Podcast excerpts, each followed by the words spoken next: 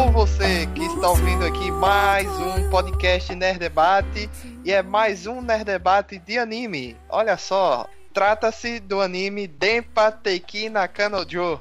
Esse anime de apenas dois episódios de 40 minutos, uma maravilha para se assistir, para se acompanhar.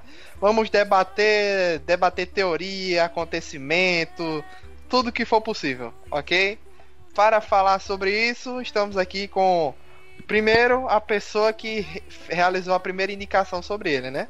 Sérgio Peixoto. Bom dia, boa tarde, boa noite. E este anime é muito legal. Segundo, a pessoa aqui que reviveu a indicação, né? Janúncio Neto. O indicado do indicador, né? É muito bom. De novamente, né? Um anime muito bom, muito fora da caixinha, né? Para quem tá, tá acostumado. E também é o seguinte, não é um anime para qualquer um. É verdade. verdade. Terceiro, aqui temos o homem da, da, do espaço criativo, Felipe Headley. Boa noite, gente. Espero que esteja 50% de chance chuvoso hoje, viu? é isso aí. Diretamente de Brasília, o motoqueiro fantasma Arthur Bárbaro. Eu comi Subway hoje pro almoço, há 10 minutos. Foi bom. Diretamente de Natal, Luiz Respeita Januário, Ezen Damasceno. E aí, galera, eu surfei, infelizmente eu surfei nessas ondas de rádio. E por último, mas não menos importante, diretamente do Rio de Janeiro, Felipe Greco. Olá, ouvintes do Nerd Debate. Hoje a bancada tá, tá forte, hein? ok, eu sou o Luiz Felipe, o apresentador deste programa. E vou roubar a felicidade de vocês hoje, hein? Vou trancar a porta e tocar fogo aqui.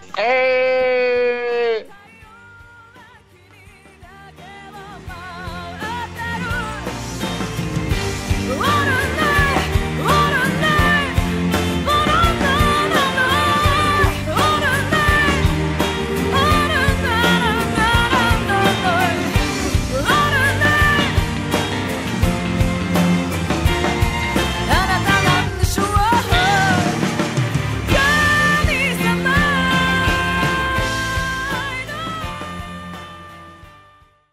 Olá, ouvintes. Aqui quem fala é Marcelo Rezende e você está ouvindo o podcast Nerd Debate.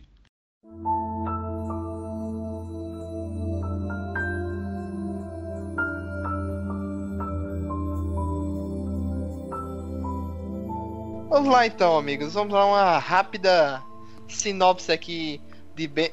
Vamos ver se eu acerto, hein? Denpa Teiki Nakanojo. Correto. Dempa, Dempa para os índios. A história de Dempa, como a gente vai chamar aqui no programa, gira em torno de um delinquente chamado Juzawa Ju e de uma garota de comportamento estranho chamada de Ami Otibana. Que jura total de lealdade a José ele, e que jura total lealdade a ele de uma hora para outra. O comportamento dela passa a ser visto como normal, entre aspas, com o tempo, mas Né? quando ocorre Verdade. o assassinato de um colega, as suspeitas de Ju vão diretamente para a Ami. Essa é a sinopse aí do primeiro do, do primeiro é, episódio que é o mais chocante assim, né, de introdução a esse anime. E, e eu sei que ele veio de um de uma light novel, né, Peixoto? Correto, né? Porque o- na verdade, vam- vamos por partes aqui. O primeiro, o que, que- ah, vamos tradu- vamos tentar traduzir o título, né? Denpateki Nakanojo, se você for traduzir na língua literal, na forma literal, ele- ela daria o seguinte: a namorada das ondas de rádio. Sério, tá? Ah, Porque agora tem- eu entendi a piadinha. É, por isso que o outro falou que surfou nas ondas de rádio aí na abertura, né? Porque é, é- porque é o seguinte, seria a namorada das ondas de rádio. Fica meio estranho na nossa cabeça é, pra gente entender isso, mas é, também existe uma outra adaptação, isso em alguns títulos, né? Que chamam de namorada eletromagnética, tá? Que também, assim, seria uma maneira de você traduzir Denpateki, né? Porque Kanojo em japonês seria namorada, ou ela, de uma maneira mais formal, mas geralmente quando usam Kanojo é para se referir a uma namorada, né? Então seria a namorada eletromagnética. Se bem que durante a história a gente sabe que os dois não são exatamente namorados, né? Né? Não Fica- chega a ser. é. Não, não é a ser. uma protetora e o, e o, e o cavaleiro, né? Sei lá, uma É, vassala. Talvez o, Talvez o conceito, o conceito do que seria um namoro seja a representação deles e não o ato a- em si, né? Ah, entendi. Ou que a Tá. série encerre com um romance entre eles, né? Uhum. Que a série é Correto. inacabada. Encerrasse, né? Exato. Correto. É que é isso que eu ia comentar, agora- inclusive. Não gostei, não, porque não termina. Cadê o final? O final, como é que o Luiz falou semana passada? Eu Você não achou o final satisfeito? Mas fala aí, Peixoto. Não, é- eu ia, eu, eu ia chegar, eu ia chegar lá. O Vai lá. autor, o criador dessa, dessa série, dessa light novel, é o Kentaro Katayama. Tá? E Foi nome invocado, viu?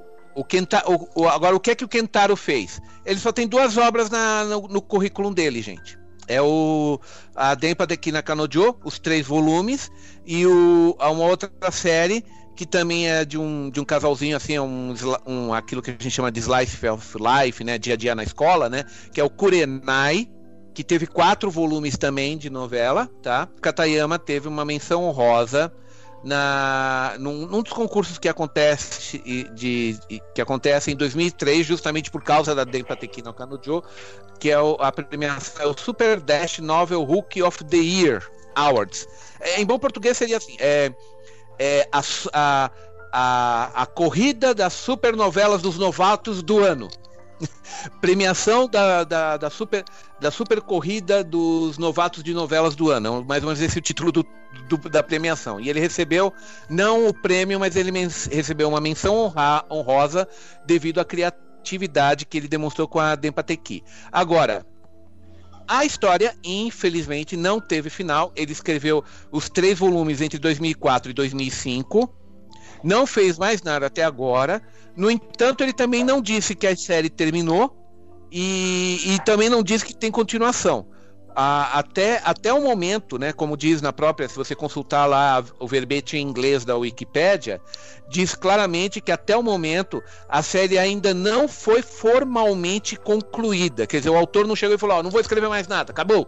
Ou eu vou escrever o último volume aí do fim. Não. Ele só fez três volumes, que são três aventuras fechadas, né? E as- dessas três aventuras, duas viraram anime, que são as que a gente vai discutir aqui. É, a primeira A e a animação- terceira, né? A, a segunda não Isso. foi transformada no OVA. Essa é a parte curiosa. Eles fizeram a primeira e a terceira e não fizeram a segunda. Isso é que eu também queria tentar entender por quê, né? Agora, eu queria saber o, que é que se trata a segunda, né? Fica a Bem, curiosidade, eu, né? eu- eu tentei, eu tentei procurar um- uma sinopse na internet, eu não consegui achar, tá? É porque também nessa época, 2003, 2004, você não tinha muita, muita fanbase dedicada na internet você tem hoje. Sabe, Facebook não existia ainda. Então, era mais difícil você conseguir pegar gente disposta a fazer tradução ou, ou ou comentários, né? Para você saber, teria que só encomendar e ler o livro mesmo, né? Agora, quanto à questão do desenho animado, né? Ele foi feito em 2009, quer dizer, cinco anos, de, quatro, cinco anos depois que ele criou a série, né? Ele, a, ele soltou, foi soltado os, os dois OVAs, né? Que é mais ou menos uns 43, 44 minutos cada um, tá? Foi pelo estúdio, um estúdio menos conhecido, é o Brains Base. Apesar de ser um estúdio que já tem 21 anos de existência, ele não fez nenhuma nenhum anime ah, top de linha. Aqui no Brasil mesmo, a gente não tem nenhum que tenha sido exibido no Brasil, que eu estou vendo aqui a lista, e são todas séries menos conhecidas. Então, eu vou tentar citar alguns aqui que talvez vocês conheçam, né? Teve, teve o Gun Parade Orquestra, que eu, que eu assisti, achei muito legal, mas é de 2006, né? O próprio Kurenai também foi na mão dele. O Bacano, Spice and Wolf, né? Que Ah, que mais? É, o Diário da Natsumi, que esse é mais conhecido aqui no Brasil, porque a historinha é muito fofinha, muito legal, com O criaturas. Durarararararararará. É, o Durarará, que é aquela motoqueira que perde a cabeça, né? Literalmente, né? né? O, o, deixa eu ver o que mais temos aqui. É... Kyokai Norini, que é mais recente, né? Que, aham. O Dance with Death. Assassination Classroom. Assassination Sim, Classroom. tem Cervante. Agora vamos para os OVAs. Pronto, como ele já estragou a, a, a, a brincadeira, né? Sim, ele fez o, o OVA do Assassination Classroom. E o resto é praticamente só especiais de vídeo das séries de TV que eles já fizeram. Se bem que, curiosamente, olha aí. Os, as animações do. Com, com o Majin Kaiser, que é o primeiro robô pilotável dos animes, que foi do Gonagai, né? Os remakes é tudo obra deles. em Kaiser, em Kaiser versus General da, de Darkness, o Neil Getter, Getter roubou, né? Mas assim, enfim, é um, é um é, um, é uma série que só trabalha. É uma, é, desculpa, é um estúdio que só trabalha com séries. Eu, eu, quando eu falo medianas, não é que seja um estúdio ruim, ele só não pegou nenhuma série que fez um top sucesso. Mas está aí há 21 anos, tem competência e a gente viu essa competência no Dempa, no Dempa, né? E todo ano, se você observar, tem lançamento de uma, duas, três séries. Então, é um estúdio que Sim. sempre está trabalhando, né? Sempre está funcionando. Sim, é um, é um estúdio ativo, como eu falei, ele não pega com. Assim, se você quer comparar com publicidade, ele não pega a conta de empresa grande, se você entende o que eu quero dizer, né? Ele Sim. não pega um top de linha, ele não pegou um Naruto, ele não pegou um Boku no Hero, ele não pegou um One, One Punch Man, um Dragon Ball, né? Mas ele faz um bom trabalho e tá aí, né? né? E o resultado é aquilo que a gente viu, né? Tá? E o último, o último detalhe que eu não comentei, né? Que o ilustrador da light novel, que é o traço que é seguido no desenho animado. Ele, o, o, o Yamato Yamamoto, olha o nome. Yamato Yamamoto, o nome do ilustrador, tá? Com certeza é, é, é nome artístico, né? Ele, ele trabalha principalmente só ilustrando light novel, mas ele fez o mangá do Kurenai e aquela série, o Seraphim of the End, os 11 volumes do mangá também foi desenhado por ele. Ele, na verdade, ultimamente ele tem trabalhado mais fazendo mangá do que ilustrando light novel, né? Mas uh, também não é um ilustrador top. Quando eu digo top de linha, não é um desenhista ultra conhecido no Japão. É, é um profissional competente e faz o seu trabalho. Então é isso daí que acontece. Então, assim, a parte técnica que eu posso falar é isso, né? Infelizmente, a a light novel e o anime não fizeram um, um grande sucesso. Eu acho que na verdade foram para o mesmo cantinho do esquecimento que, que deve estar tá lá o Death Parade, né? Que a gente já comentou em outro programa. Que ninguém mais comenta essa série, apesar dela ser muito legal, porque é, não foi feita para o grande público, não foi visando isso. E agora não consegui nem informação se ela deu lucro ou prejuízo. O que eu, o que eu só sei é, tá comparada desde 2005 e o, ator, o autor não disse se vai continuar ou não. Então fica todo mundo no suspense. É, há 12 acho que esses números de lucro ou prejuízo do anime nem deve ter, né? Nem devem ter divulgado. Não, raramente eles divulgam essas coisas mesmo, né? É, e antes da gente entrar num debate mais aprofundado sobre cada um dos episódios, e eu entregar quem foi a pessoa que não gostou tanto, fica aí o. Hum. Fica aí pra plot twist depois no Nerd Debate, né? Quem será que não gostou tanto? É. Um, um, um mistério que, que ficou na, na minha cabeça, mas eu consegui achar a resposta dentro do anime. É, essa história. Talvez Arthur tenha ficado achando que estava incompleto.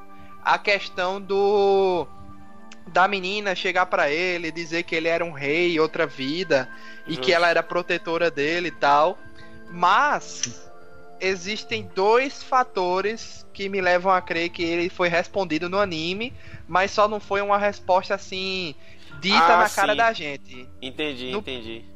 No primeiro episódio, no final, depois que ele leva lá o a é. estiletada é. na barriga, ele tem um flashback de, de tá num parque e tem uma menina chorando, que é claramente a Amy. E uhum. o menino chega, ele tá com cabelo normal, cor, cor preta tal. E ele puxa um boneco de um rei. Então um me leva a crer que. De um cavaleiro. Me leva a crer que ele, quando era mais novo, encontrou a Amy chorando e contou essa história quando ele era criança, né? E ela era mais nova ainda. Contou essa história de e, e pra, pra ela parar de chorar ou algo assim do tipo, ele, ele inventou essa história. E ela ficou é... com isso na cabeça e ele esqueceu. Eu posso. Perfeito, eu posso... Luiz, perfeito, perfeito isso aí. Foi eu o que eu colocar... construí. Eu posso colocar um adendo a isso. Eu sei qual é a cena aí, que eu ainda lembro dela. Mas se você notar, ele não tava com uma cara meio machucada quando ele devolveu esse bonequinho pra ela? Sim. Do lado esquerdo da face ele tava com um, um curativo. Hum. Uma marca. O que, aconteceu, o, que, o que aconteceu, isso daí, gente, é um chavão típico que você tem em vários animes e mangás, e eu identifiquei de imediato quando eu vi. Alguém tinha roubado, ou talvez aquele negócio, o bando de moleque arruaceiro da rua tirou o boneco dela de pura maldade, ele foi lá, bateu em todo mundo, pegou o boneco e devolveu pra ela. E com isso ele virou o príncipe dela, porque, res- porque foi lá e resgatou ela. Ah, Faz mais sentido entendi. Concorda? Faz É. mais sentido assim. Faz Só que- muito melhor. Não Agora mostrada faz todo o sentido do universo. Isso me deixa com menos esperanças de, de continuar. Porque embora ele tiver, estivesse com chances menores do que. É... Pô, como é o nome? Ah, a Shemui 3. Tá com menos chances que a Shemui 3 de continuar. Antes de Shemui 3 resolver ser continuado. Oh, eu ainda tava pensando, oh, vai que. Essa, Tava aqui, essa, tava aqui essa na torcida pra recomendação foi ter muito sido bom. por causa de pô. alguma notícia recente. Pelo jeito, não.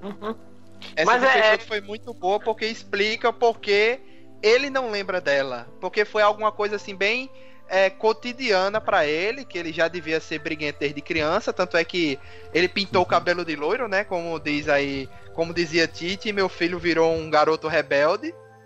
Então ele já Delinquente, sendo porra. Um um delinquente, causa. né? Delinquente sem causa. Sem E calça. delinquente sem calça, né? Tem Todo calça. mundo sabe. delinquente sem calça. Eu sei o que Então eu vi. essa essa de Peixoto matou a questão pra mim assim, porque foi além de ser uma versão melhor do que a que eu inventei na minha cabeça, explica o porquê ele não lembra dela, porque foi algo bem cotidiano, ele já devia ser de brigar muito, né? E ele não, não ficou marcado pra ele, mas pra ela Justo. ficou. Eu entendi que É. ali Ei, vai quer dizer que ele nessa sonhou e se lembrou, né? E a irmã, que eu falo- a gente é um E a nojento, a gente tá fazendo um negócio pra recomendar o pessoal assistir, mas já vai dar spoiler do mesmo jeito que a gente não, é pra de filme. debater mesmo, não é, não é bem É pra pra debater. recomendar. Spoiler. É que é pra debater, é, debater e vai ter spoiler, senão não tem como debater. Poxa. É, Aham. sei como é. Enfim, Ah. E a irmã Mas- dela, a irmã dela tem um momento lá no segundo episódio que ele pergunta ah, o porquê de, de. Não, é no primeiro episódio mesmo, né? Por que, que ela me persegue? Ela fala, ah, você não sabe? Aí quando ela ia dizer, o telefone dela toca porque ela tava atrasada pra escola, né? Então ficou no ar. A explicação é bem explícita, mas só aquele flashback me deu uma versão, mas Peixoto interpretou de uma maneira bem melhor e eu acho que é a, a mais plausível. E ele só lembra disso E- quando tá no hospital, né? Assim, ele, ele percebe, né? O flashback é justamente ele fazendo essa conexão. Que ele tá hospitalizado e lembra E- que foi ele E tem, mais, e, e tem mais uma outra pista que o primeiro episódio também dá, gente. Que é quando ele visita o quarto dela. Eu sei que vocês não leem japonês, tá? Eu sei que vocês não leem japonês, mas eu pude dar uma boa olhada na, na biblioteca lá que ela tem no quarto dela, na estante dela, tá? Eu pude dar uma boa olhada e sabe o que tem lá? Que sobre. nessa cena iria, iria sair, iria surgir pelo menos umas legendas, porque eles, quando eles tra- traduzem, né, quando eles legendam isso, ge- geralmente eles colocam os nomes dos livros ou de alguma coisa importante que é exibido, né? E nesse caso Gera- não colocou, geralmente- fiquei realmente perdido nessa cena. É, o que, aconte... o que Eles acontece só foi o mostraram a seguinte. legenda de um, eu acho, que era os maiores Uhum. assassinos de alguma coisa. Tinha, tinha um. É, Sim, é. mas ó, ó, é, é o seguinte, um, dois mangás muito importantes que estão na prateleira dela completos e retinhos, bem arrumados mesmo, que é o Queen Saga, que é um de fantasia, que é sobre Lemúria, tá? E um outro que eu não me lembro, é Andrômeda algum, Andrômeda Densetsu, um negócio assim, que é também um outro em que é citado Lemúria, reinos antigos, reinos assim Atlântida, essas coisas, tá? Aí tem, a, o, tem, tem, aquele, tem aqueles livros, tem uma coleção lá que o título em inglês está dizendo, né? Ah, o- os assa- bi- assassinatos, assassinatos bizarros, tá? É, livros sobre alienígenas, o, o tio Jim, que o Candy eu consigo ler, o tio Jim. Tem, tem aquelas figuras que tem na prateleira dela que é sobre. Que, que você vê lá que é uma fada e uma guerreira, né? Parece que é uma maga e uma guerreira. Aí tem, tem um, uma- um livro lá que o, li- o título literalmente é Lemúria, tá? O título literalmente é, então ela- Lemúria. Ela praticamente Ela construiu uma, uma, uma coisa na uma cabeça fantasia. dela. Ela é- Baseado então, justamente ela é- em informações ela é ou seja é- é, se você quiser se você quiser montar um perfil psicológico dela ela misturou todo esse conhecimento dela fantasias de mangá olha inteira uma prateleira inteira de mangá esse Andrômeda são 38 volumes gente e ela todos tá lá tá o Queen Saga também tá completo lá, tá? Então, é, é como o pessoal fala, né? Que, que tem aquelas garotas que. Ah, essa daí leu muito romance, essa, essa daí leu muito Sabrina, porque tá muito. com a cabeça cheia de muita de fantasia. Ela mistura as fantasias que ela leu e as. as a, a, essas pseudociências que ela estudou sobre o continente de Lemúria tudo mais. Que, aliás, vale explicar o que é o continente de Melu- Lemúria rapidinho, ô, Luiz? Vale explicar? Vale, vale. Eu sei que ele é Tá. citado em Cavaleiro Zodíaco também, né? Sim, mas Tem os Lemúria. Lemurianos que era Mu e tal. Sim, é o seguinte, Lemúria é a versão do Oceano Pacífico da Atlântida. Melhor, deu para entender? Tá? Porque eles falavam que, que a Atlântida era, era uma ilha que ficava entre a Europa e a América e afundou. É, é uma das teorias, né? Dizem que é uma das teorias, né? Agora, o continente de Lemúria ele seria muito maior, porque é o seguinte: todas aquelas ilhas da Oceania, assim, digamos assim, do Havaí até ali perto da Austrália, ali chegando na, nas ilhas de Sumatra, todas essas ilhas que sobraram, que é o que a gente chama de Micronésia, seriam a ponta, seriam as montanhas que ficaram para fora d'água quando a Lemúria afundou. Lemúria seria um continente quase que abarcaria metade do Pacífico, mais ou menos. Se vocês colocarem a Lemúria na eh, Lemúria Map, vocês vão ver o tamanho que esse continente seria, né? E segundo ela, o Ju seria a reencarnação de um rei de Lemúria que eles percorreram o continente, tendo várias aventuras, e ela seria uma espécie de Vassala. eu vou usar um termo. É, vassala, mas é, a gente pode chamar de vassala. No Japão você chamaria de. Ela poderia ter sido o equivalente a uma kunoichi, a ninja mulher, né? O ninja Ou homem, a então, ninja. Se fosse né? na, na categoria pra RPG, ela seria um Skyrim. Um escudeiro. Uma escudeira, assim, tipo uma escudeira, tá? Tá. Boa. E o- tá. Agora, o caso é que, que a- aquilo que ela fez de beijar o, o pé dele quando ela, quando ela jura lealdade a ele, né? Aquilo é um costume tão arcaico, gente. Nossa! Isso é de dois mil anos atrás, antes da, da, da, da China imperial, assim, quando estava formando a China ainda, quando eles estavam aprendendo a fazer espada de bronze, você tinha isso. Na Bíblia É. isso, é, isso é citado também. Maria Madalena beija os pés de Jesus, né? Sim, Lava mas ali. come e- a e e- conotação é diferente. Não, a exatamente, mas, mas que é um costume muito antigo e que há outros registros históricos. sim. Ah, sim, entendi. Então Sim, a isso é- gente vê que a série ela é construída com muita coisa subjetiva, né? Que, que Uma riqueza de detalhes. é Exato. muito, muito grande. Né? Interessante isso aí, Peixoto. Não, o, e assim, se você, como eu falei, qualquer um aí entra no Google, coloca Lemúria Map, mapa em inglês, né? E pronto, divirta-se. Você vai achar trocentos mapas de trocentas versões, mas você vai ver que é um continente vasto que, o, que os caras emendam com as ilhas que sobraram atualmente. Só que é o seguinte, geograficamente isso não aconteceu, porque você sabe que no meio da do Pacífico você tem, você tem a Fossa das Marianas, que é 10 mil metros de profundidade. Nenhuma, nenhum continente, quando afunda, vai tão para baixo, tá? tá? E tem a deriva de continentes. Isso daí é pura pseudociência, tá? É tão, é tão Igual fantasioso. plana. Isso É, só prova que ele existia e foi embora voando pra outro planeta. É. Ele foi poder... Lemúria, na verdade, é o Discworld, gente. E É, pronto, tá. pronto, olha aí. A, a, Não, a- mas o- a- a grande Atuin veio do oceano, alçou voo e levou a Lemúria. Pronto, Ai, isso ai. explica. Vocês complicam demais, é só isso. New Gamer já, já sabia disso. Olha aí. Tá? Mas o, o fato de qualquer forma é que é o seguinte, é, é, um, é, uma, é um território hipotético que não existiu, ou se existiu pode ter sido bem menor e como toda a lenta amplia pra caramba, né? Porque, porque existe aquela teoria que, na verdade, a Atlântida teria sido uma, uma ilha lá do, da, do Mediterrâneo que, que afundou lá por um evento vulcânico. Existe toda uma comprovação histórica disso, tá? Mas ninguém conseguiu É. pro- comprovar que era ali a Atlântida, porque não tem nada com o nome Atlântida. Eu Certo? posso, fazer, eu posso fazer um adendo aqui a respeito do que o, do que o Luiz falou sobre Lemúria nos Cavaleiros do Zodíaco?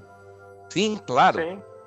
É, ele falou que existe uma Lemúria nos Cavaleiros do Zodíaco. Sim, existe. Só que nunca foi mostrado assim especificamente. Né? Existiu, foi na mostrado- verdade, né?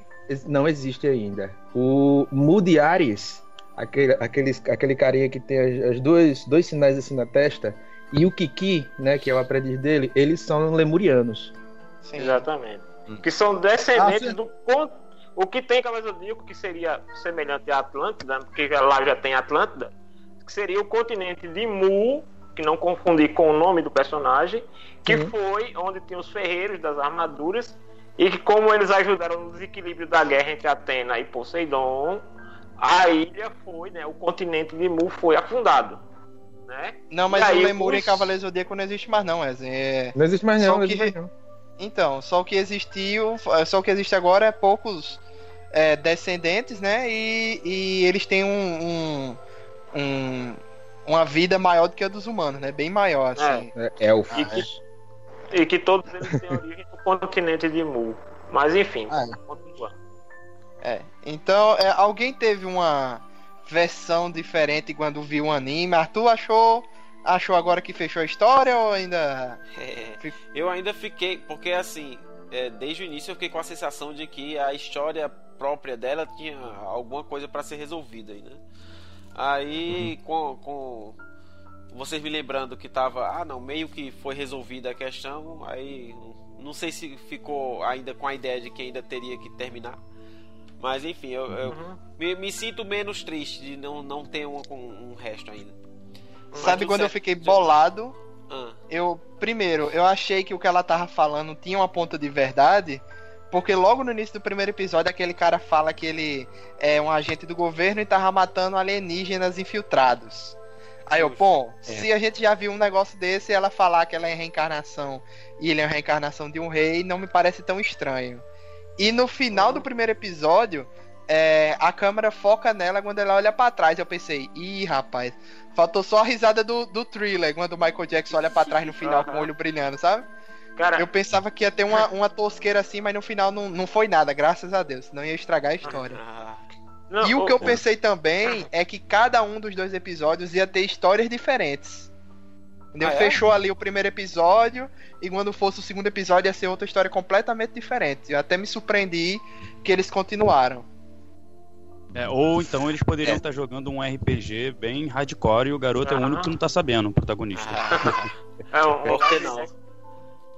Mas Era é- quase o que aconteceu no segundo episódio, na verdade. Né? Era, era basicamente um, um, um, um game, mas isso aí a gente fala mais na frente, que me lembrou até aquele baleia azul, né? Que a galera tava se É. suicidando aí. Lembro. Me lembrou um pouco isso. É É, do primeiro Azul? episódio. Hã? Deixa pra lá. Eu tenho uma né? eu, eu, Eu não eu achei. como é que eu- chegou em Baleia Azul a conversa. Não, eu sei Aham. como chegou por causa do segundo episódio. Mas eu tive, eu, Ah, eu tá. tive uma experiência bem interessante em relação ao anime todinho. Que, mas deixa quando falar, eu deixo para as considerações finais, é melhor. O, o, o que eu acho interessante, eu não sei se você. Porque, vamos dizer assim, o, o primeiro a ver aqui, além de Peixoto, fui eu em 2010. né? Então, a- na minha. Na, na época que eu assisti a primeira vez, foi assim, um, um- um- uma, uma quebra de paradigma. De paradigmas. Porque, por exemplo, para vocês hoje, vocês já estão acostumados com algumas coisas, vamos dizer assim, com Death Note, vocês já estão acostumados com algumas obras que de alguma maneira tem um, um- um certo patamar semelhante ao de Dempa, né? Até filmes americanos e tal. Mas em relação à época que a gente viu, isso em 2009, 2010, não, a gente não tinha para onde olhar. A gente ficava, eu fiquei assim, certo. E agora? Porque era muito diferente do que a gente tinha acesso. 2009 a gente não tinha uma uma 2009, 2010 a gente não tinha uma oferta de internet tão grande quanto tem hoje.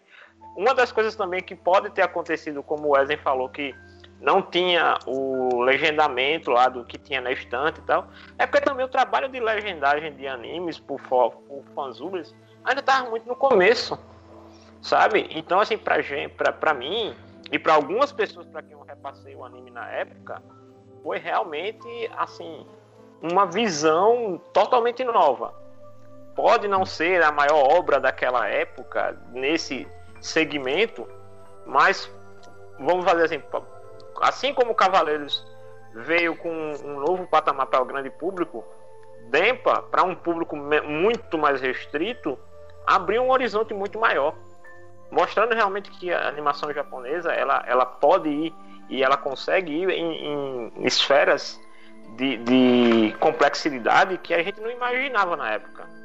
É, né, o bom e- dele é porque fica de meio que abrir as portas, né, para você explorar outros tipos de anime e é bom que são dois episódios. Então, se você gostar desse tipo de anime mais diferente, que tenha pode ter uma certa fantasia, mas é uma fantasia bem bem reduzida assim, né? Você Incrível, É, é, uma coisa incrível.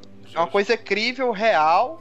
Então, por ser dois episódios, você assiste. Se você não gostar, ah, volte pro Naruto, volte pro Dragon Ball. Se você gostar, você pode seguir aí pro, pro, pra Death, Death Note, Parade. Death Parade, é, o Boku Dake Gainamati. Então, é, é, é uma, é um, uma.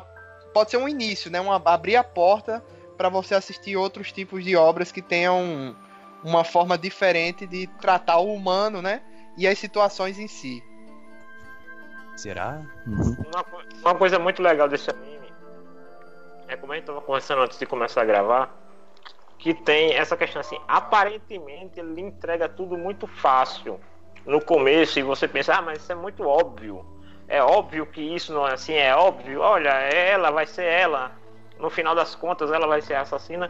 E ela vai e a história vai dando umas guinadas assim, na mesma proporção em que ele entrega pistas, ele lhe entrega soluções.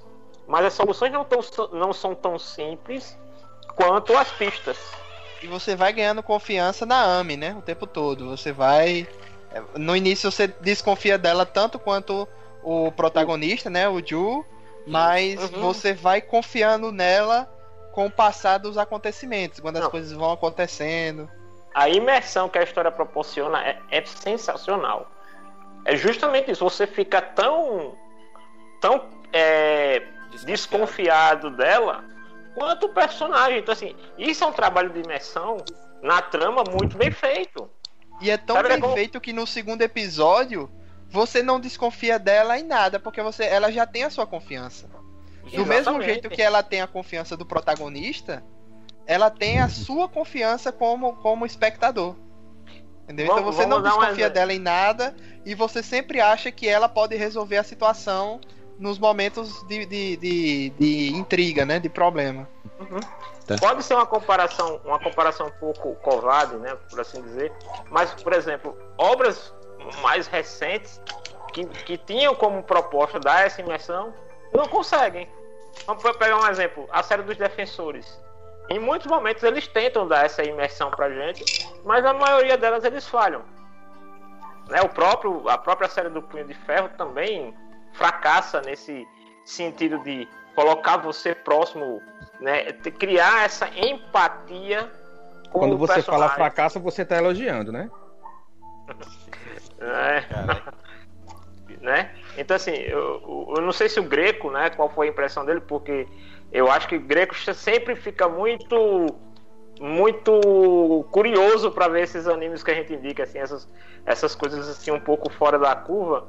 Hein, Felipe, qual foi a tua a tua Plot twist, impressão? plot twist. Foi Felipe que não gostou, hein? Felipe Greco aí Não. que. Olha Oi? só. Oi? Agora vamos começar. Olha aí, não. a revirada. Vai lá, Felipe Greco. você- o que é que você achou desse anime aí que você tem olhos, gostado das indicações da gente? Mas o que qual foi a sua reação aí? Não, então, vamos com calma também. Eu não vou sair metralhando a animação. Eu vou. Nada, nada disso, calma, calma. É tudo realmente, não foi o que eu esperava, mas, né, vamos com calma também. Eu acho o seguinte, tudo que vocês me indicaram até hoje, ó, sensacional, agradeço muito vocês, ó, confio muito em vocês. Mas o que acontece é que é- essa, eu não sei se é porque eu tava esperando muito, entendeu? Não é, não é que eu estava com a expectativa alta.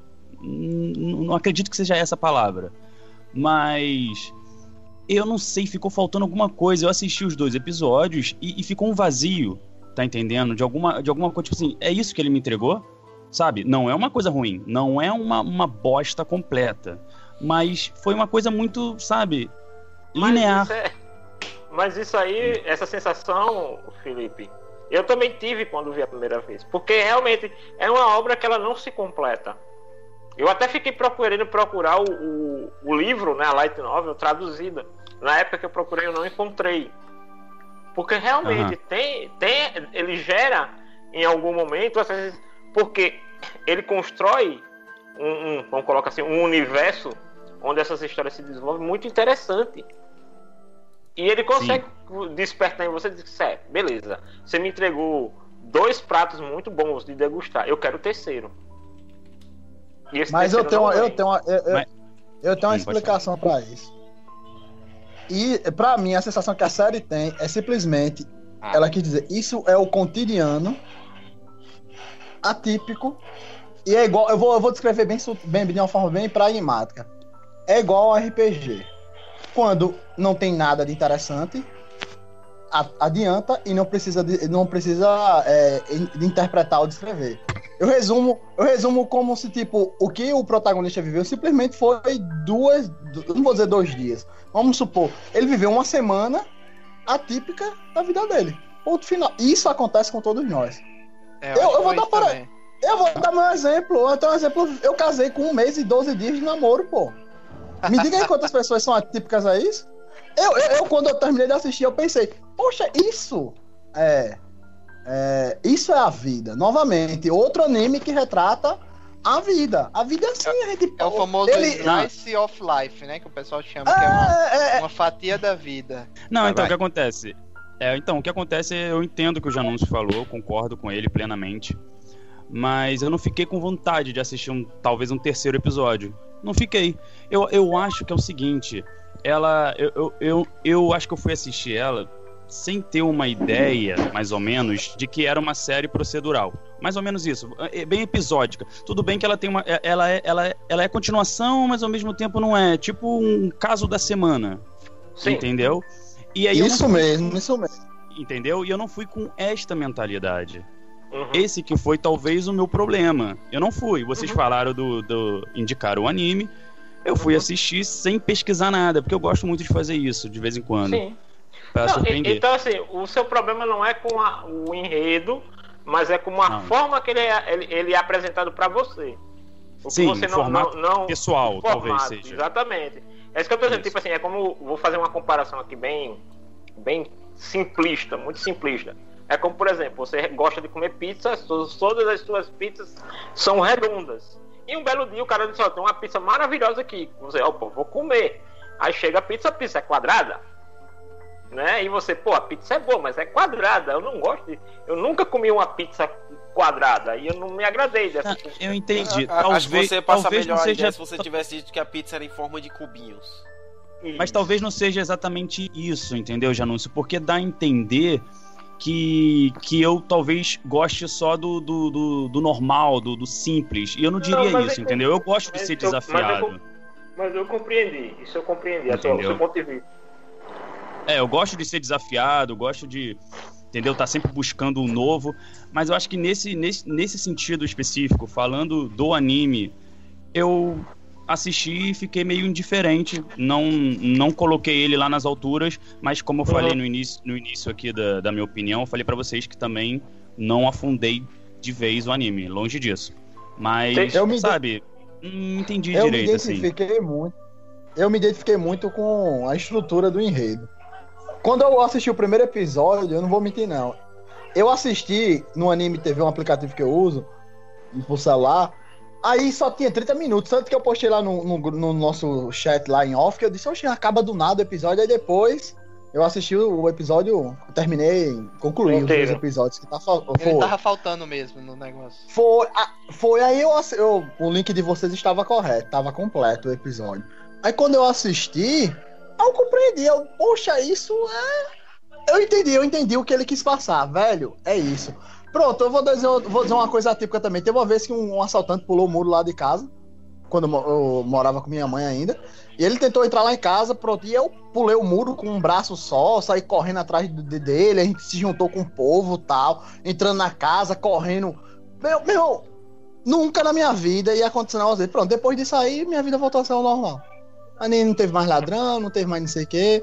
Aí eu entendi. Ele quis dizer, cara, isso é a vida. É, não é bem a vida. Isso é isso aqui. Ele, ele teve essa menina, essa menina correlacionou isso. Pronto, passou, velho. Agora é o normal. Novamente. Eles estão é normal juntos novamente. agora, mas não vai acontecer nada muito Ah, como Porque- aconteceu, porque- né? Diferente. É, a, mens é a mensagem dele, é a mensagem que ele quis passar e tratou. Se eles ficaram juntos ou não, não é tão grandioso para a proposta da história quanto os acontecimentos que foram retratados nesses dois episódios. Um serial killer, dois serial killers e a menina que, é, que fez um jogo da internet como parece, tipo o jogo da baleia azul, né? E, e, e tem o seguinte: não se esqueçam que eram três light novels e foi adaptado o primeiro e a terceira. Então existe aí um, um- um uma história intermediária que não foi explorada, né? É, e talvez, e talvez seja por isso que não tenha feito tanto sucesso. Foi o que o Peixoto comentou no começo do podcast. Que teve só dois episódios, aí foi lançado meio discretamente, entendeu? Aí não Uhum. deu tempo de pegar, talvez, o público e eu me incluo nessa. Mas, por exemplo, o, o, o que eu acho interessante, eu vou, eu vou falar agora assim, da parte Não, e da, não da se forma- esqueçam que esses dois episódios só foram é, vendidos junto com o DVD de Kurenai. Era isso que eu ia comentar, né? É, foi Então o que não ele quis foi- dizer, né? Foi lançado de forma bem Foi um Ah, bundle. Muito? Ele discreto, veio, muito discreto. discreta. ele veio junto com o DVD 3 e 4 do Kurenai. E, Uhum. né, e só quem fez a pré-venda. Então é um negócio bem, bem Só reduzido, né? Pois é, aí, aí eu te pergunto, é não colocar muita fé no projeto, será? Uhum. É, é isso que eu tô dizendo. Tipo, os caras têm um material bom, potencialmente bom ali. Você, mesmo assim, como a gente tá discutindo aqui, mesmo que a, a ideia ou a forma que ele foi distribuído ou até construído, né? Porque tipo pular um episódio que pode ser fazer toda a diferença, né? Que é o segundo episódio da trama, né? E que poderia fazer uma, uma ligação muito melhor para esse terceiro, né? Mostra que é como o Luiz gosta de dizer, né? Uma produção covarde, não acreditar no material que tem. Porque o material é bom. A essência, a ideia. Eu, eu até comentei com o Peixoto na primeira vez que eu vi, fui falar com ele depois. Eu comparei muito com como se a gente pegasse a mesma estrutura da turma do Scooby-Doo, né? Aquela turma de amigos e tal ali, sendo que em vez de estarem atrás de fantasmas falsos e fakes e tal, estariam envolvidos em, em tramas no mesmo naipe de investigação no estilo do CSI. A construção de, de mistérios que vão se desenrolando e tudo isso em um ambiente escolar. Que a gente sabe, assim, não sabe com tanto detalhismo, mas que a gente tem aqui e ali vê algumas coisas, que o, o, o, o cenário do ensino no Japão é muito propício para esse tipo de coisa que acontece, que é mostrado nesses dois episódios sabe? É talvez, então, assim, é, é, talvez não, não diga que possa ter sido baseado em fatos reais, mas que algum fato real pode ter dado a, a esse autor esse insight para desenvolver essa história. Mas se você pegar todos os personagens que aparecem, todo o cast principal, de maneira isolada, ele não tem nada demais. É como eu digo assim, é a turma do Scooby-Doo.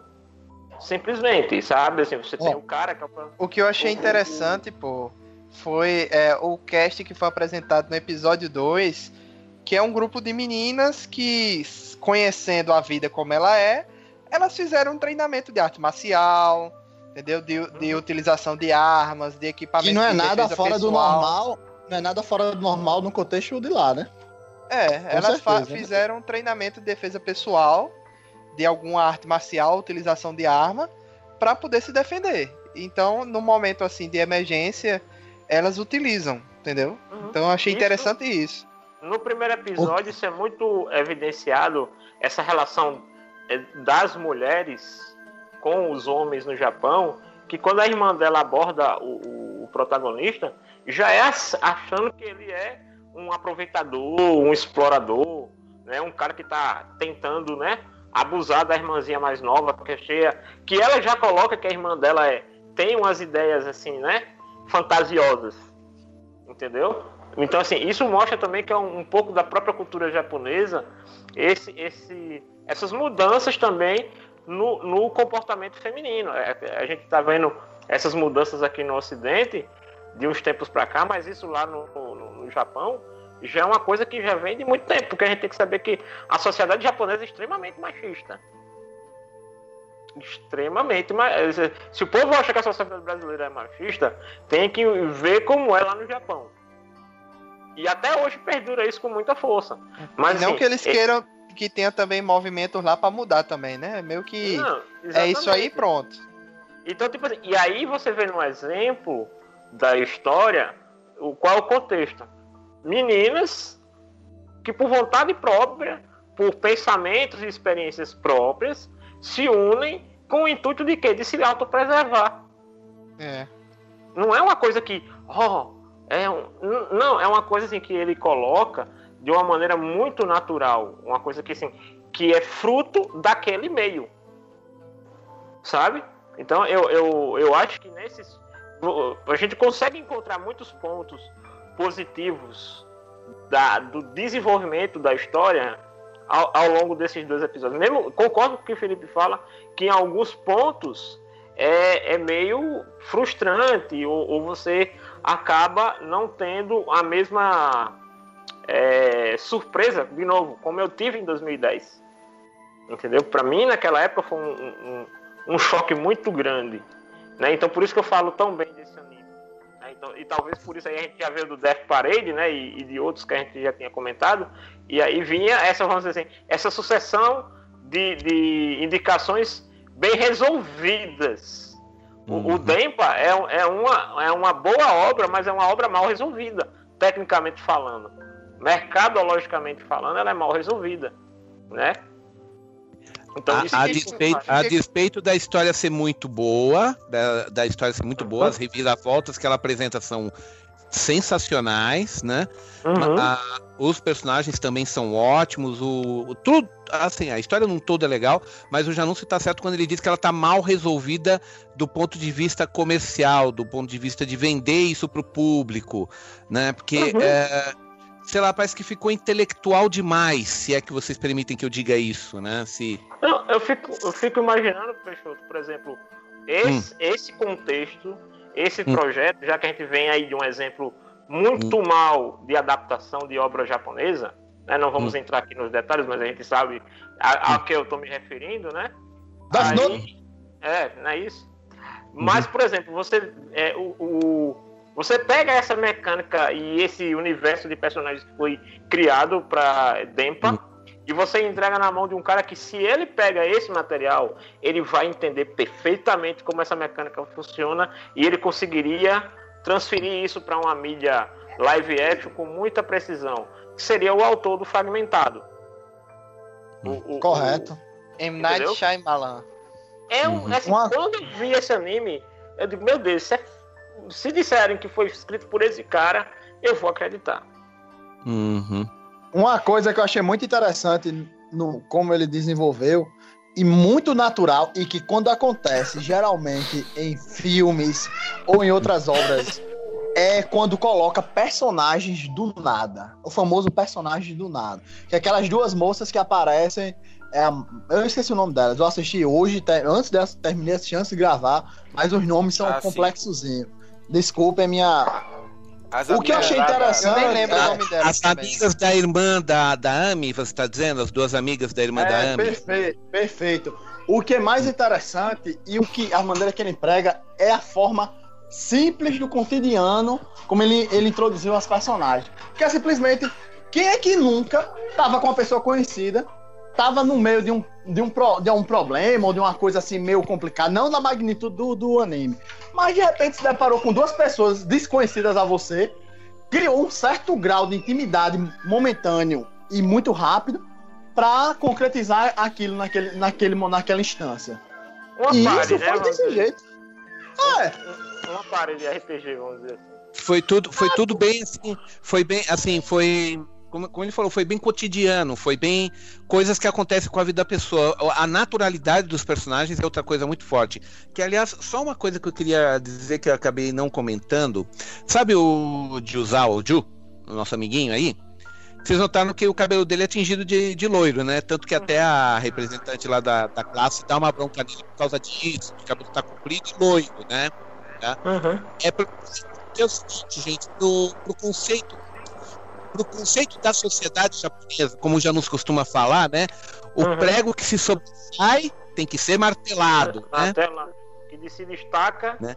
tem que ser É. é, martelado, né? É ficar no nível com o dos, dos demais. O problema é que o Juzawa não aceita isso, porque é, o- é o seguinte, ele é o típico é, aluno, é o seguinte, ele é o arquétipo do aluno rebelde da escola sem ser rebelde. Tipo assim, ah, eu tingi o cabelo porque eu achei legal. Pô, mas isso é coisa de marginal. Mas eu não sou marginal. Não, mas você tingiu como é marginal. E aí fica, entra Correto. nesse vício, aí todo mundo. Aí todo. No Japão, a sua aparência diz quem você é. Isso é uma coisa de lá. Uhum. Então, Sim. se você é uma pessoa que não, que não cuida muito bem da aparência ou que deixa o cabelo como o dele, muita gente vai- vai até mudar de calçada quando encontrar você na rua pensando que você é marginal, porque quem tinge o cabelo de loiro é rebelde. É- é- Inclusive, é- né? Aqui é uma Ético barreta, pro- aqui é uma barreta de uma pessoa. Não, porque vamos, vamos colocar o seguinte: é patético esse tipo, a gente falar isso para os padrões brasileiros. Falar, pô, por uma coisinha dessa, o cara já vai ser considerado rebelde. Rebelde é quem fuma maconha aqui no Brasil. Não, não, calma. Culturas diferentes, mentalidades diferentes. Lá todo mundo é tão certinho, é tão arrumado, é tão. A educação é tão padronizada que uma coisa que sai fora da curva se destaca de uma maneira aberrante, gente. Se É, você atingir Uhum. outra, Perfeito. outra Ó, vou dar um outro exemplo rápido da cultura japonesa. Tatuagem. Se você tem tatuagem, você, o pessoal vai ver a tatuagem na hora pensa e acusa. Porque no Japão a tatuagem é um sinal da dos yakuzas. E é aquela tatuagem antiga, feita com martelinho, não é E com aparelhinho, é com martelinho e mais, sem anestesia. O yakuza, o tamanho e a elaboração da tatuagem mostra o quanto ele suportou de dor para conseguir aquilo im- impresso na pele. É, um, é uma prova de coragem para os yakuzas. Só que é aquele negócio, você tem lugar no Japão que tem uma placa, assim, tipo aqueles banhos públicos, né? O lugar onde você toma banho, os banhos públicos, né? Como eles falam, os ofurôs, que, lá, que, que lá tem uma placa dizendo é proibida a entrada de. é proibida a exibição de tatuagens. Se- Uhum. tanto tem Então, um com mesmo a- que a sua tatuagem não seja igual a do Zé acusar, mas só por ter tatuagem você já é. Exato. É, tipo, tipo, por exemplo, o Felipe Neto teria muito problema no Japão com todas aquelas tatuagens que ele usa, por exemplo, Uhum.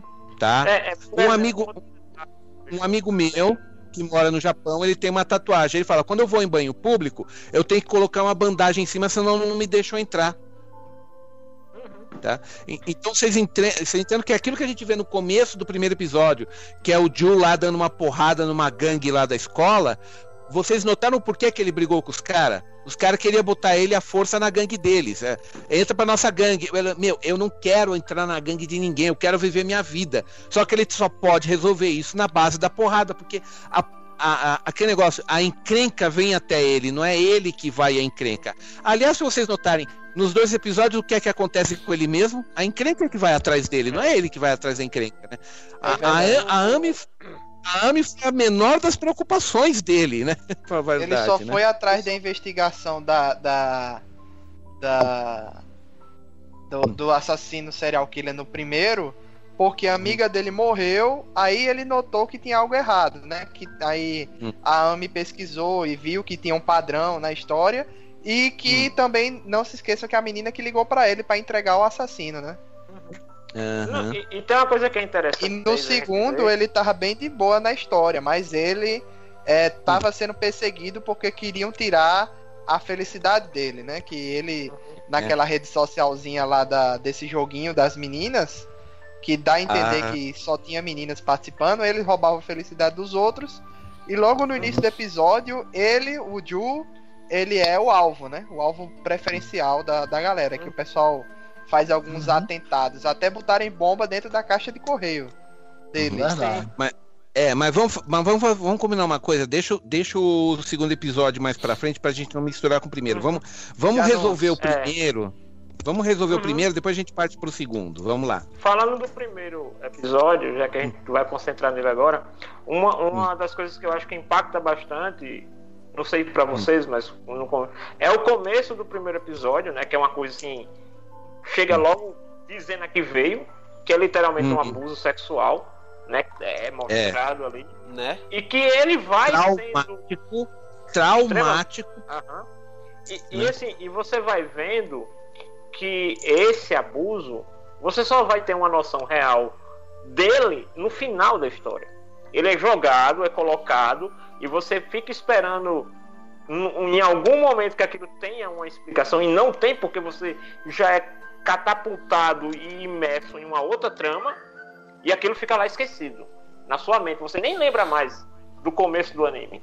Sendo que quando ele traz isso à tona, é de uma maneira assim que se integra com tudo, que é como eu falei, que é aquele plot twist assim que ele ele joga aquela aquela ideia ali faz você esquecer dela. E quando ele traz de volta, é de uma maneira que você puxa, tudo tá interligado, tudo tá muito bem amarradinho. É, você Né? pensa que, que você leva a entender de início que aquele estupro no início é do mesmo serial killer do, do que tava atacando as coisas. Então você nem, nem se liga em tentar procurar uma resposta para aquilo ali. Não, é o mesmo cara, então, né? É só mais uma. A gente só foi apresentado a ele ali no início. Mas quando E- ele vem, como já mais- diz, e mais ali, é um- uma porrada, né? Não, e mais um detalhe, e mais um detalhe importante, né? O... Vocês notaram como era que mostrava o pensamento da, da menininha em questão que estava seguindo o Ju escondido e que muita gente por muito tempo pensou que era aquilo coisa da Me? Vocês notaram que era feito com letras de recorte de jornal? Aham. Sim. Assim, tinha aquele pensamentozinho, eu ficava meio voando. Não, é para mostrar explica aí que eu vou pensamento ilógico, pedaços de, log... de lógica montados de uma maneira meio ilógica. Olha o lado psicológico disso. E que passa às vezes batido quando você não percebe. Porque, e porque também tem outro negócio. Qual é o padrão de muito crime? Quer dizer, isso hoje em dia já caiu em desuso. Mas antes da internet, antes de, de impressora na casa de todo mundo, como é que os caras cortadinha. Letra cortadinha de recorte de jornal para você pedir se- é, resgate de sequestro, lembram? Correto. Sim, Perfeitamente. É. E tinha uns caras que tinham um padrão de recorte de tais revistas, tá? Era tais tipografias, era tais tipos de papel que eles recortavam. Os, Aham. os psicopatas, né? Lógico. Então, os normal não Exato. fazia. O- Uhum. o- o- uma outra coisa que, é- que, é, que é legal do, do primeiro episódio é assim, é como é, a, a, ela, a história conduz você a acreditar que a, a, a baixinha lá, com, esqueci o nome dela, Ami, Ami. a Nami. ela é a culpada. É de novo, aquele mesmo sistema de imersão. Você tem as mesmas sensações, as mesmas desconfianças que o protagonista tem em relação a ela. Então, quando ele vê a Sim. amiga dele morta, e detalhe, a chefe, a, a presidente da turma, né? Era afim dele. ela gostava dele, pra Era aquele caramba. amor, aquele amor velado, né? Aquele amor Quem ali não velado, gostava dele, né? O cara parecia que tinha mel. né? Aham. É, Aquele melzinho que elas gostam, entendeu? Era o É, cabelo louro, era o cabelo louro, pô. Sabe, super saiyajin, pô. Tem essa, essa facilidade. É, a- é o rapaz rebelde, é o rebelde, é, É. o macho alfa. É, Como diria Arthur, rebelde sem calça. É, sem calça. Mas assim, voltando, né? Ela tinha, é, é, ela tinha é, essa afeição por ele, mas era totalmente velada, né? Até pela condição dele mesmo, né? Que você percebe que ela vive tentando corrigi-lo, né? Colocá-lo dentro do quê? Do padrão. Ela estava sendo o martelo, né? Martelando ele para tentar colocar ele de volta nos padrões. Mas quando ele encontra o corpo dela, quem é que aparece com um taco de beisebol do nada? Uhum. Né? Assim, então, é, é muito bem construído. E aí você vai perguntar, pô, como é que essa menina tá aí? Ele vai dizer que tava seguindo ela, aquela coisa toda. E aí começa você a adentrar num mistério, né? E aí tudo vai ficando em xeque, né? Quando ele vai visitar a casa lá da menininha, que ela mostra o fórum onde as fotos do- do- das vítimas estão sendo postadas. Ele começa também a, a imaginar que ela, é, é, ele- até ali, ele ainda acredita que ela pode ser assassina.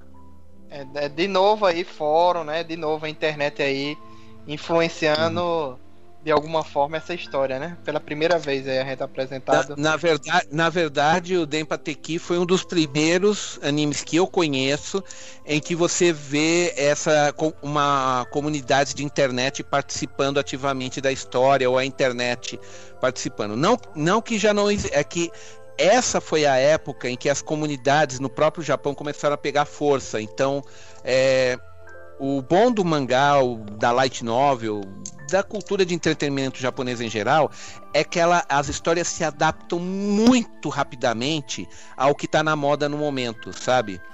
Isso, isso é padrão no Japão, sabe? É, então, mas para 2003, 2004, quando a história foi feita, nossa, isso ainda era novo. Gente, nós estávamos brincando de Orkut naquela época. Não é verdade? Né? O Orkut, tá, o Orkut tava pegando fogo no Brasil naquela época. Eu divulgava meus eventos no ABC, no Orkut e bombava meu evento só porque eu divulguei no Orkut. né? Então, bons E tempos. o, o legal também é assim, que ele é um protagonista, mas ele não é aquele protagonista que é o, que é o literalmente o Deus Ex Machina, né? Você vê, ele vai Hum. lutar lá com o assassino, ele leva um couro. Ele começa levando um couro seguro. E o mais engraçado, ele, ele usa uma, uma. Ele usa o dente dele que tá quebrado pra, pra quebrar a guarda lá do, do, do cara, né?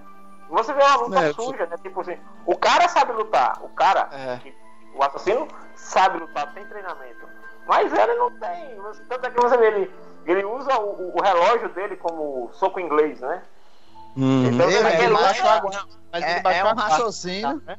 É um raciocínio rápido, viu, velho? Você, eita, meu dente quebrou, vou jogar na cara dele. Nesse momento É, eu vou derrubar. Meu relógio vai virar um soco inglês.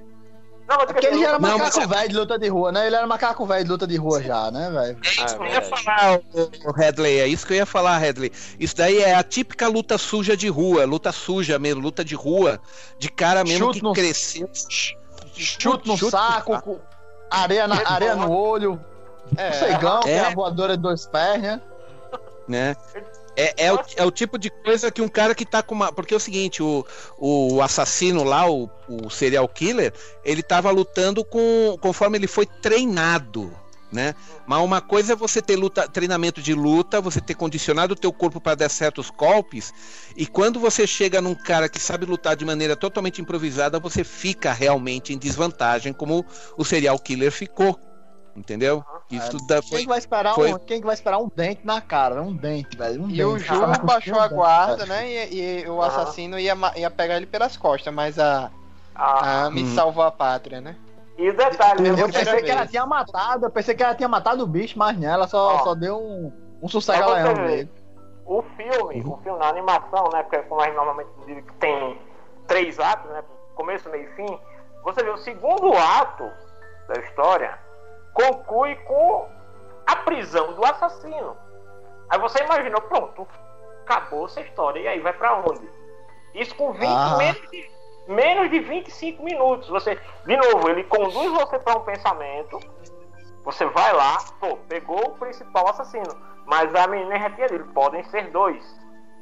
Né? É, mas você esquece, né? Você esquece. Exatamente. Você esquece. Você fácil. foca tudo. Por quê? Porque você não imagina que o assassino seja uma mulher. Porque ela. Sim, Janu, entendeu? Janus, deixa eu dizer a experiência que eu tive. Eu assisti primeiramente só 30 minutos, né? Porque eu peguei o link errado. Velho, com 19 minutos, você espera que vai ter uma musiquinha final? Vai ter o quê? Desfecho? Meu irmão, pra mim, quando apareceu a, a menininha que era a cúmplice dele, eu, eu, meu amigo, como é que esse bicho vai fechar esse episódio com 4 minutos? Eu, e, e- e eu sem saber, eu sem saber, porque eu não procurei nada, eu não sabia que era 45 minutos. Eu, velho, isso é piração demais pra mim, senão você vai continuar no outro episódio. Aí acaba ela descendo o cacete. Eu, oxi, como assim, velho? Oxi, o que aconteceu com esse bicho? Aí quando eu botei o outro episódio, tava o bicho de boa. Eu, não, velho, não, isso tá errado, pô. Eu tô, eu tô doido aqui, pô. o escritor, né, o autor, ele, tem um, do- um- um domínio muito bom da técnica. Porque ele, ele, ele consegue. Ele tem a história na mão. Literalmente ele tem a história na mão. Assim, Ele sabe, ele sabe jogar com os momentos chave da trama e ele, ele, ele- coloca um, um desfecho bom, mas muito rápido, né? E aí quando ele coloca essa assistente do assassino, né? E detalhe, muito tempo depois, assim, alguns dias depois que o, o assassino foi preso, né?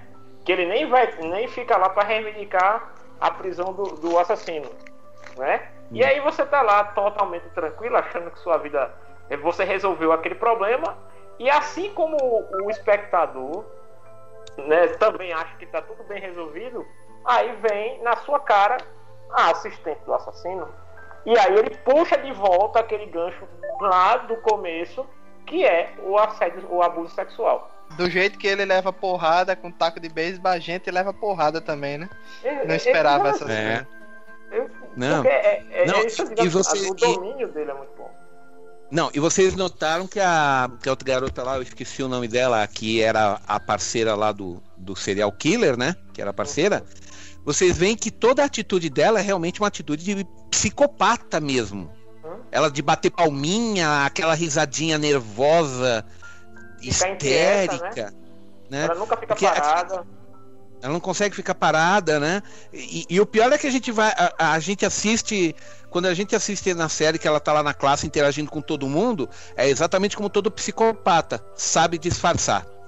Sociopata, né? Eu, se- eu, eu sempre, eu sempre tomava. Assim, eu nunca entendia porque psicopata e sociopata tinha a terminologia diferente. Até hoje eu, não, eu, eu leio, cada, tem pessoas que dizem que é a mesma coisa, outras pe- especialistas dizem que não. Eu acho que o psicopata é aquele doido que você percebe. O sociopata é o Hannibal Lecter. É o cabo que todo mundo gosta, é o cabo que, ah, meu Deus, eu queria ser amigo dele, você termina virando o, o prato principal dele. É, Eu ainda, é, eu ainda acho que o psicopata é a fêmea do Psyduck. Uma blasfêmia isso, viu? Ah, ah, É a ah. Ei, Placa- já, é, Luiz, Eles por favor. Luiz.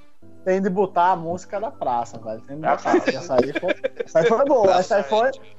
Ei, deixa eu dizer que o contrato tá vindo, tá vindo via fax, viu? Carlos Tá. Alberto mandou, viu? Tá Tá indo vindo. pelo e-mail, fax não, e-mail. Ah. Porra, Vai via- chegar antes do, do episódio ser lançado. Ó, uma coisa também que a gente às vezes, a gente às vezes reclama em alguns filmes, eu vejo às vezes muita gente reclamar do, por exemplo, do Christopher Nolan, que gosta de explicar muita coisa, às vezes desnecessária. Mas, de novo, outra coisa que mostra o domínio desse autor.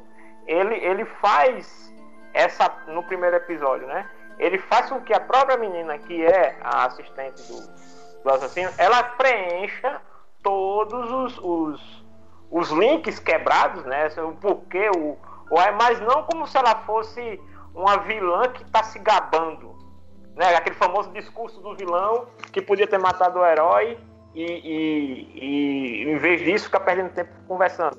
Não, ela vai e, é, e deixa o cara totalmente à mercê dela, né? Dopa o cara, quebra a perna dele, machuca a clavícula. E aí ela vai contando aquilo, mas a escola tá vazia, a sala tá fechada, né? Ela vai fechando a cortina. Então, assim, ao mesmo tempo que é um, um jargão clássico, né? Uma ferramenta clássica de, de história, de vilão, de vilões e tal, usar esse lance de explicar tudo, mas ele coloca de uma maneira que não é forçada. É realmente a entrega, a recompensa, né? Que você tá ganhando do porquê que aquela. da- que aquele buraco ali ficou. ficou... Lembra até, até, não sei se vocês lembram, que quando a, a menininha tá lá mostrando a, as fotos lá do fórum, ela fala, é, provavelmente ele tem um ajudante, aí ela vai dizendo, porque também tem a diferença na altura da, da pessoa que tá batendo as fotos em relação à vítima. Uhum. Entendeu? A, a menina é. tinha percebido esse detalhe. E aí você depois vê, né? É uma coisa tão ínfima na história, mas que, de novo, ele lhe dá a recompensa. Ele mostra que aquela suspeita da menina tinha razão. A menina, a, a outra, né, a ajudante do assassino, acompanhava os assassinatos para fazer os registros. Uma coisa, Ah, uma e- coisa interessante, deixa eu só pegar, nesse raciocínio da, da AMI, né? é que ela representa uma coisa que é, é interessante, que pessoas que têm, às vezes, dificuldade de, socializar, de socializar, ou tem viaja demais na maionese e tal, elas acabam despertando outras capacidades, tipo, capacidade de raciocínio acima da média, perceber nuances onde as outras pessoas normais não percebem. Tá entendendo? E isso passa, você não acha estranho ela perceber, você sente a, a ausência dela uhum. em algumas coisas que é complementada, é complementada não, é hum. é melhorada, é como tipo, o ser humano sempre se adapta, né? Ela não pode se adaptar socialmente, mas ela sabe como se virar por não ter tantos amigos, né? Ela sabe perceber coisas que para uhum. no caso do, do protagonista que ele, mesmo sendo bad boy, ele é muito bem visto, ele não tem essa necessidade, né? De estar tá ligado a, a 100 toda hora, né? É, e acho que é bom a gente deixar claro também a questão da Ame, porque a, a, a gente está falando, falando bastante dela, mas a gente não, fe, não fez a pergunta que interessa. Ela é maluca? Ou ela só é uma garota com uma imaginação muito fértil? Maluca não. acredito que seja um pouco Maluca não. Maluca, eu não. Maluca não. Maluca não.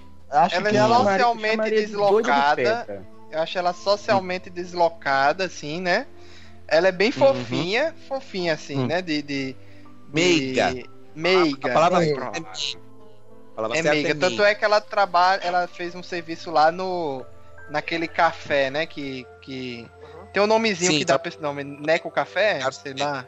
Neco Café. Neco Café. Não, é. Meu nome é Maiden? Maiden não. Maiden não. Não é Made in Café também, não? É Made Café, é Made Café. É, mesmo. Acho que é Made Café. É, é Made Café. Made, é made de empregada doméstica, do inglês made. Né? Made. Então ela, ela. Isso é uma bem... coisa que os japoneses adoram. Marmade Café. Marmade é. Café. É. Tá. é baita trocadilho, mas tudo bem. Marmade, que é, né, marmade é sereia e made, né? Pô, tu vai explicar o trocadilho, cara, não faz não, isso. Não, mas agora tem que ser baseado em mar. E também tem, é que tem gente piada se não, não conhece a cultura, um pouco da cultura do anime mangá, por isso que eu, que eu me dou, que eu faço as explicações. É, eu não acho ela, eu não achei ela louca, ela não achei ela doida não. Acho que é, uhum. ela pode ser socialmente deslocada em algumas situações, mas hum. ela é uma menina estudiosa. Entendeu? Tá. Eu vou. Eu, eu vou. É, eu, é eu, eu, fiz a eu fiz a pergunta falando se ela era maluca, justamente para forçar a reação de vocês. Mas eu vou deixar vocês todos falarem e aí, por último, eu falo a minha, a minha posição. Continuem, por gentileza. Eu, eu, queria comentar, eu queria comentar do. Que eu ia comentar lá no início, acabei não encaixando canto nenhum. Que é assim, hum. tem a questão do nome do, do, do hum. anime, né? Da história. Que é. Hum meio que ao pé da letra de, de ondas de rádio, o, aí é normalmente traduzido como eletromagnética, né? Namorada eletromagnética. Mas eu tava vendo um lugar que era. É, isso é meio que uma gíria. Dempa pode ser meio que uma gíria e pra, tipo assim, pessoa, tipo, com parafuso solto, entendeu? Nesse sentido. Exato. E aí alguém tava, aí tava traduzindo assim, ah, pode ser inclusive nesse contexto ficar tipo, ah, em vez de namorada eletromagnética, seria namorada psicótica. Uhum. Mas eu acho que esse com parafuso Ou namorada solto... com parafuso solto. Amém. Exatamente. É, o psicótico parece muito pesado, mas é tipo assim, com algum problema assim. Então. Uma é... namorada grudenta, né? Eletromagnética, eu pensei que fosse uma Não. coisa mais grudenta, assim, nesse pois caso. Pois é, eu, Sim. Tinha, eu, tava, eu ia sugerir é, antes de ler isso, eu tinha entendido que esse eletromagnético era no sentido assim, de ah, não, ela consegue ser bem ligada a ele. Eu entendia que era isso. Tipo, é, tem um momento que ele pega e comentava, pô, é, realmente você consegue perceber quando eu tô tendo algum problema, né? Quando eu tô em perigo. Aí como eu entendia que era isso, mas aí depois que eu. Que era nesse sentido eletromagnética, tipo, meio psíquica, hum. saca? Com uma menina com ligação psíquica comigo. Mas só que no, no caso aí. Bom, pode ser também, né? A, o trocadilho pode ter mais de um significado. Mas só que, hum. pelo jeito, é, é pra dizer assim, ah, tipo, a menina com parafuso solto. Não necessariamente se referindo a Amy, né? Pode se referir a, aos a, às vilãs dos episódios. Vilãs dos episódios. Porque é. as duas também são assim. Exato. Eu, Mas eu, eu, eu tenho uma Fala, novela. eu tenho a Já visão da Ami, né, de- dessa menina, essa protagonista aí, né, não deixa de ser, né, ou, Hum. se preferir um termo que o pessoal vai entender mais, né, a sidekick, né, Uhum. do protagonista, eu acho assim que ela, ela não é louca, ela não é louca no sentido é, ruim da palavra, né? É como Hum. é acreditado, né, que todos nós temos um pouco de loucura, mas eu acho assim, até pela inteligência dela e, e o poder de dedução que ela tem, que não chega a ser um Sherlock Holmes, mas você percebe que é um, um- um sistema de, um, de dedução bem apurado, como se ela tivesse assim, um nível muito leve e muito direcionado de, de como é que a gente chama? Não, não- não- é, exatamente. Sabe quando aquela pessoa tem aquele autismo que é direcionado para uma coisa que necessariamente não é uma- um, um defeito muito visível, sabe? Então tem autistas que têm uma grande facilidade para matemática. E isso quer dizer que eles têm um problema na vida deles por isso, sabe? Então eu vejo ela assim com um, um- uma, um interesse, um foco muito além do nerd. Porque ela não se comporta como um nerd tradicional. Eu Entendeu? acho que encaixaria aquela história de que todo mundo na história é louco, tem todo mundo tem um pouco de loucura, só Uhum. que os que passam dos limites são aqueles que fazem as coisas erradas. São os patológicos. É, e todos os outros conseguem controlar ou usar para um lado positivo, né? Como o próprio Ju e, e a Amy. Todo, a gente tem um pouco de louco porque ela não teria, entendeu? Eu Acho que é o meio termo. eu Acho que ela é um pouco louca. Ah, Que nem alguém sugeriu, ela é levemente louca, mas só que usa isso pro bem. É, Hum. pode ser. Não faz mal a ninguém, não. Mais alguém ainda quer dar sua opinião? Não? Minha vez? Tá. Pode ser. Vai em Então- frente, moleque. Então, Tá. então vamos lá. É o seguinte, gente. A Mi, ela é uma Shunibyo. Eu sei, É o vocês não conhecem esse termo. Shunibyo. Shinigami?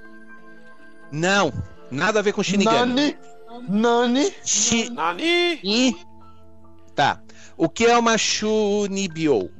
Tchu. É, o seguinte, se for traduzir literalmente, seria doença de Chubu, traduzindo em bom português, tá? Mas o, te- o termo técnico é doença secundária do segundo grau do ensino médio. É um termo que foi criado por um, por um, um um psicólogo japonês nos anos de 99 para definir um- uma tendência de comportamento que alguns estudantes da oita, do que nós chamaríamos de oitava série, né? É nono Tem ano no agora? Japão. levando em conta o grau de estudo no Japão. O, o, ou, como eles chamam também, síndrome do oitavo ano. Porque para eles, você tá no segundo grau, você tá. A- os seus oito primeiros anos é o. É o, é um, é o você tem um, dois, três, quatro, cinco, sete, oitavo ano é quando você está em média com 14, 15 anos, tá? É. Traduzindo literalmente, o que, que seria isso? Eu vou ler textualmente como está a explicação da Wikipédia. É a tendência de uma, de uma pessoa fingir ser um personagem inventado na sua fantasia, como um vampiro, um demônio, um anjo, um mago, um alienígena, um guerreiro ou uma pessoa com uma linha de sangue especial. Imaginando-se que possuem poderes mágicos, superpoderes ou itens malditos. As pessoas que, que têm o Shunibyo tendem a ter uma maneira única de falar, vestir roupa. Bem, aí não bate com a Ami, né? Aqui fala de vestir roupas góticas. Mas no caso, se a gente vê o quarto dela, troque a roupa pelo quarto. Faz sentido, certo? Tá? Certo. Vestir roupas góticas e às vezes usar objetos, objetos como bandagens ou tapa-olhos para representar sua personalidade. O termo ela se fechava, refere ela fechava os olhos com o cabelo, né? é, o te... exato, você pegou. O termo ai. crianças, a adolescentes, né, de 12 a 14 anos, mas também pode ser usado para descrever pessoas que exibem esses tratos, esses traços, independente da sua idade.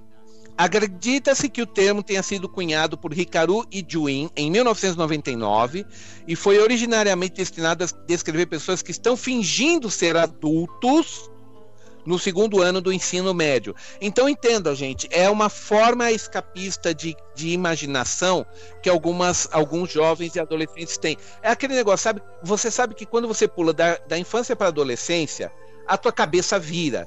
Por quê? Porque os hormônio, hormônios, seu corpo está mudando. Os hormônios estão em ebuli- ebulição. Vai me dizer que isso não mexe com a mente de alguns? Não, Não é? queria pedir aí um palmas para Peixoto, que hoje ele tá fantástico aí nas. Porra, Palmas, Na- palmas. O palmas Tocantins aí. inteiro, o Tocantins inteiro é melhor. Fantástico essa análise da menina aí. Inclusive, Ah, nosso amigo aqui, palmada. Felipe Redley, passou por isso, que ele jogava Vampiro à Máscara e ele se vestia Hum. da galera e ele ia fazer live. assim. entendeu? Epa, Ei, Luiz, eu Mas- nunca fiz live não. Eu nunca fiz live não, viu, Mas Luiz? essa análise Live de action, Peixoto live foi action. fantástica. Peixoto. Nunca você fiz, entrar nisso, você. Então assim, gente. Então assim, gente, o que acontece é o seguinte.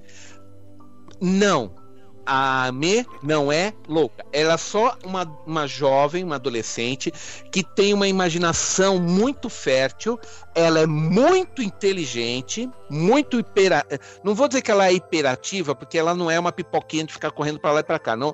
Ela é hiperativa no sentido mental da palavra, não no sentido físico, certo? Ô, Sempre pensando, né? Então, e, e então é o seguinte, aí o que acontece? Ela te- aí você linka isso com aquela lembrança da infância que ela teve, mais, mais essa, o Shu Nibyo, aí você entende completamente o comportamento dela. Ela não é louca, ela está vivendo uma grande fantasia. Agora, se você quer ir adiante e dizer que ela tem hum, algum poder sobrenatural, sim, realmente ela percebe quando o Ju está em perigo. Mas até aí a gente, cada um de nós pode citar min- 500 casos de, de casais muito ligados que mesmo longe um do outro eles sabem o que, o, que o outro está fazendo. né? Eu vou, dar, um exemplo com um Justo. conhecido, um conhecido meu que ele tá, ele tá lá no escritório em reunião, né? Aí toca o telefone, putz, o que é que a minha mulher quer? Dá um tempinho, ele atende, fala mulher. E, e- e desliga, toca o telefone seguinte, ele fala, "Ah, quem é?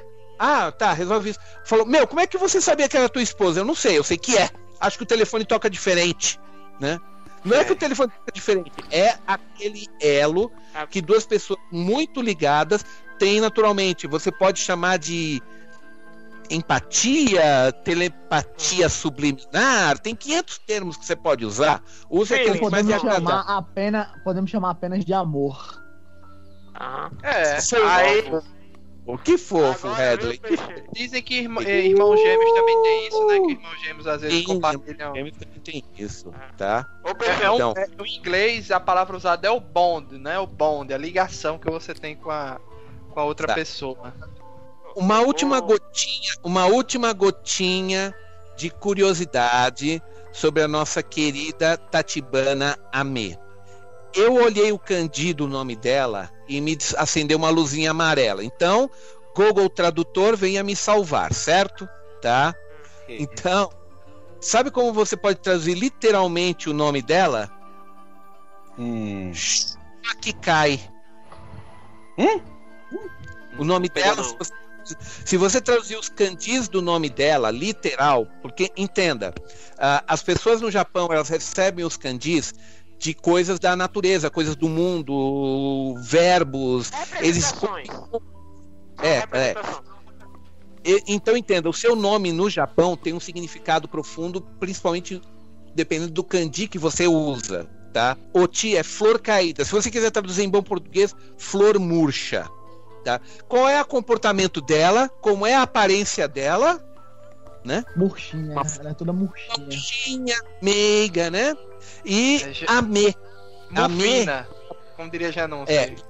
É isso E- mesmo. e a- Sim. a me dela é exatamente o mesmo kanji de japonês para chuva. Uhum. Então, se você, se você quiser traduzir de uma maneira Flor extensa, é, caída pela chuva. não, flor murcha na chuva. Flor murcha na chuva, tá? E é, É- é por só- isso que no anime ela fala que no início gostava de dia chuvoso. Ela fala Exato. isso. tá? Agora é o seguinte, o nosso amigo Juzawa Ju, aí eu, aí eu emendei, né? Desculpe, gente, eu não pude resistir. Eu emendi, eu emendei o nome dele, tá? Sabe o que? O Juzawa é o nome da família. Ju, o Ju dele tá em katakana, não tem kanji, então não tem como eu traduzir, tá? Não existe uma tradução, tá? Mas o Juzawa dele, se você traduzir os dois kanjis juntos, quer dizer suave. Se você separar os dois kanjis, fica pântano suave. O que faz muito sentido com ele. É. Sabe? É, é, assim, ele é aquela coisa meio sombria. Assim, não vou dizer que ele é sombrio no sentido assustador da palavra, mas as pessoas não têm medo dele, não acham que ele é meio sombrio por causa do cabelo Ele é loiro. assustador. né? Ele é assustador. Ele é é pessoa assustador. Soturno, ele é meio soturno. Então, assim, tudo isso você pode relacionar até certo ponto com um pântano. Só que no fundo nós sabemos que ele é um cara legal, ele é um cara suave. Daí o nome dele faz todo sentido, pântano suave, né? Enfim, vamos, vamos- vamos adaptar suave pra de boa. hã? Ah, De boa. de boa. Ele é um cara de boa. Ele é um cara de boa, isso, tá? Então, assim, eu só queria acrescentar esses dois. Eu, eu forcei essa pergunta da questão se ela era maluca ou não, porque realmente eu, gost... eu estava curioso de saber a opinião de vocês, tá? Eu já tinha a resposta, como vocês perceberam, mas eu quis deixar ela no final para vocês pegarem bem. Ela não, não. A Ame não é maluquinha, ela só é uma garota muito imaginativa.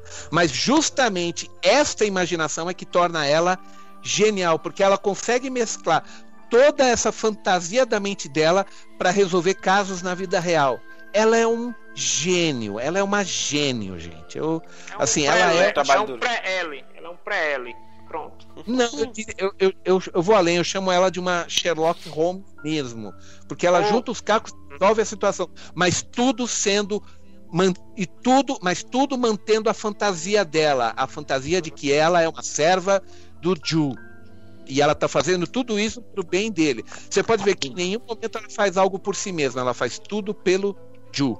É Pelo fantástico. Parabéns, rei- Peixoto, o rei de Peixoto, Lemúria, você está o- on fire hoje, viu? Você está atacadíssimo, Peixoto, hoje. Des- Desculpa, gente, é que eu gosto desse anime pra caramba. Acho que dá pra notar, Não, né? Isso é notar. bom, isso é excelente, na verdade. Não é, não é- não é desculpa, não, é obrigado, Tá. você devia dizer, porque. Produzindo conteúdo, grande Peixoto. é, ô, ô, Gente, Luiz, eu, eu agradeço, gente, mas entendam, eu não estou fazendo isso pra mostrar, olha como eu sou inteligente, é porque eu acho que tudo é importante aqui e eu gosto quando an- eu, gosto de compartilhar um anime legal com os amigos e com os não amigos também, todos que estão ouvindo, né? Então, quanto mais vídeo eu puder dizer pra, olha, tem tudo isso que você não tá percebendo no anime que é legal. Olha, vou dividir isso com você. Eu gosto de fazer isso. Desde a- na verdade, foi o que me impulsionou a fazer Japão Fury Animax, foi isso. Eu era tão fã que eu não conseguia guardar pra mim, eu tinha que dividir com os outros. Daí Japan Fury, daí Animax e Hum. Anima BC, Luiz. com e tudo mais que vocês sabem. Oi. É assim, pra encerrar o primeiro episódio, né, pra gente entrar logo no segundo, um outro detalhe que, de novo, sobre Hum. aquela questão do domínio do autor em cima da obra, né, do- do- da história. A gente vê que Hum. no começo, né, a, a menina que é assistente do, do assassino, como é o nome dela? Lembra aí, Peixoto, por favor, que eu, hoje eu não tô tão Ah, eu- antenado. Não, eu também não lembro o nome dela, não. Porque- Pula o nome dela aí, o, problema, é- o problema é que, pra você ter uma ideia, o nome dela nem aparece aqui no, no- no- nas minhas referências. Eu vou ter que pegar o episódio aqui e tentar cavar o nome dela. Vamos falando, se eu É a achar Mia o falo. tá? Satsuki, é a Satsuki, será? Acho que é Sat- Satsuki, será? Uhum. Que tem a Enfim, cara vamos lá, vamos lá. Vamos, vamos Vai falando, Janus. Quando achar o nome eu falo. Certo, vamos ver o detalhe. O que acontece? Vocês lembram que ela é uma vítima. Ela é um, um- ela é assistente do serial killer, mas você vê que ela vem todo de um processo de abuso e tudo. Então ela, ela é fruto de um abuso sexual, né? Que não ficou restrito ao ato, né? De novo aquela ponta lá do início que ele coloca de maneira assim aparentemente solta, né? Mas se você ver no final, na conclusão do episódio, é, ela tenta assassinar o, o, o Ju, né? E quando a, a, mocinha ela vai e salva ele, a, a assassina, né? A assistente do assassino puxa um estilete e tenta matá-la, né? E ele que leva a, a facada, né? A estiletada. Mas se você lembrar um pouquinho antes, quando ela está prestes a, a tentar matá-lo, ele fala que se ela tivesse procurado por ele, se ela tivesse tentado co- contar, dividir aquele problema, ele teria tentado ajudá-la, né? E ela diz: "Não, mas você é igual aos outros, você não, mesmo que eu tivesse dito, você não teria feito nada". Então assim, ele coloca, ele ele coloca a vilã aparente, né, mas resgata ela como vítima, né? Ela ele coloca ela no contexto em que ela é uma vilã, mas ela é uma uma vítima, né? E quando ela o esfaqueia, ele mesmo diz, pronto, agora você está satisfeita? Como se ele tivesse se colocando como um bode expiatório para a raiva dela. Né? Ela não conseguiu se livrar daquele assassino, do cara que abusou dela. Né? E quando é, é, ela esfaqueia, né? ele abraça ela, dá um beijo nela e diz: né? agora você está satisfeita? Agora você pode. chama até ela de baca, né? de idiota. Né? Então, ele, ele, ele constrói essa vilã, diferente da vilã do segundo episódio, ele dá o, esse status de vítima, né? E que dá para ela uma chance de uma redenção futura, né? Dentro do, de, desse contexto que está sendo colocado, que é bem diferente da vilã do final que tem a vilã do segundo episódio. Eu só quero saber assim, Peixoto, é, no caso o estuprador foi preso tal. E ela, por ser menor de idade, qual seria o, o destino dela? No Japão, no Japão não há muita diferença não, viu? No Japão não há muita uhum. diferença não, tá? Ela, uhum. ela vai ela vai ficar pre, ela vai ser no Japão a menoridade é bem mais a, a menoridade para crime, para assassinato é bem mais abaixo, não é como 18 anos no Brasil, não tem esse negócio de menor de idade, tá? Uhum. No, caso, no caso, no caso dela, no caso dela, ela vai ser julgada. É, o, o, máximo que pode acontecer é o seguinte: é considerarem ela, ela traumatizada, assim, como é que fala? Louca, Uma né? Vez... Eu vou usar louca. É. Não, ela não vai ser considerada vítima de anúncio, não mesmo. Não, não depois não de tudo que não, não, o que eu tô querendo dizer é o seguinte: ela, ela de novo, ela não é inocentada do. A história não coloca ela como inocentada. Mas no caso de um julgamento, isso seria levado em consideração para a condenação dela ou que ela fosse colocada depende, no manicômio depende. judiciário, entendeu? Um, um, hum. um tipo de, de, de, prisão desse sentido. E não como uma Sim. assassina comum. Ela, é, é, assim, dela seria levada em consideração. Ó, o caso aqui é o seguinte, pelo que eu entendi, ela não chegou a matar as vítimas, ela só acompanhava o cara nos assassinatos, ela só fotografava, né? Então, isso, assim, eu, entenda, gente, eu sou um juridiquês muito amador. Eu vou falar no juridiquês muito amador. Eu não conheço. E também a gente não conhece o, o, o, Código Penal japonês, eu não conheço. O que eu posso dizer é, no, no mínimo, o que vai acontecer é o seguinte: ela deve ser mesmo internada no manicômio. Tá? E vai ficar lá um bom tempo. Dependendo, dependendo do trauma e dependendo de como ela for julgada, ela pode pegar, ficar lá para o resto da vida até. Pode acontecer. No caso, no caso do, do desse serial killer, ele vai pro corredor da morte. No Japão, matou do jeito que ele matou, é louco ou não, no Japão eles matam. Segundo episódio do. do. do Dempa, e se você já acha que a porrada no. no primeiro já não foi o bastante, vem a porrada no segundo. Porque logo no é. início você já tem uma cena de suicídio e como já anúncio bem explicou aí, é uma cena que só vai fazer sentido lá na frente, né? Uhum. Mas a, a gente já é apresentado. Autor, né? É. Uhum. A gente já é apresentado aí a um. Uma meio que uma rede social em que várias meninas. Só tem meninas uhum. participando. Que tem uma hum. questão meio de, de. da questão da felicidade, né? É, é um karma visto por outro lado. É como se o número uhum. de felicidade que tem no mundo fosse um número é, único e se você quiser felicidade você tem que fazer a desgraça do outro para você roubar a felicidade dessa pessoa. Uhum. Isso é tão japonês, gente. Isso é tão é, shintoísta, é, é tão kármico isso, gente. É, é, é, é, uma coisa que para nós ocidentais não faz muito sentido, mas para os japoneses faz todo sentido. Nossa. E, e, me lembrou muito essa questão do, do como, como eu já tenho dizer, né? A internet estava já influenciando o primeiro, porque tinha um fórum para divulgar as imagens de que estava sendo torturado e morto. E agora no segundo a gente tem meio que uma um fórum ou rede social em que as pessoas entravam com nicknames e era um pessoal da, é, entre os alunos de escolas, né, daquela região e que tava vendo uma disputa ali para um roubar a felicidade do outro. E olha só, novamente nosso Ju é, é, o alvo principal dessa galera agora, né? Que ele foi dito como tendo muita felicidade e que ele era o próximo alvo dos atentados dessa galera. Uhum. E novamente é, ele é trazido à ação, né? Ele é, é como, é, como a gente já disse no, no, primeiro episódio, ele é um cara quieto, mas novamente ele é trazido para um embate. O problema procura por ele. Isso aí você também pode ver, Luiz, também essa questão aí de, de você ter que roubar a, a felicidade de alguém para você ter direito à sua, você é, pode ver isso como um exemplo semelhante à, à lei da equivalência que a gente vê em Fullmetal Alchemista, né? Que tipo nada é criado do nada, tudo tem que ser retirado de maneira equivalente. Então, tipo, inclusive né, naquele filme Corpo Fechado, ele também usa um pouco desse desse conceito, né, que se existe alguém extremamente poderoso de um lado do espectro, ele tem que ter seu equivalente, que no caso seria uma pessoa extremamente frágil. Né? Então aí no conceito do anime ele, tem, ele, ele pega o conceito não pode ter ninguém tão feliz que não esteja espelhando alguém extremamente triste.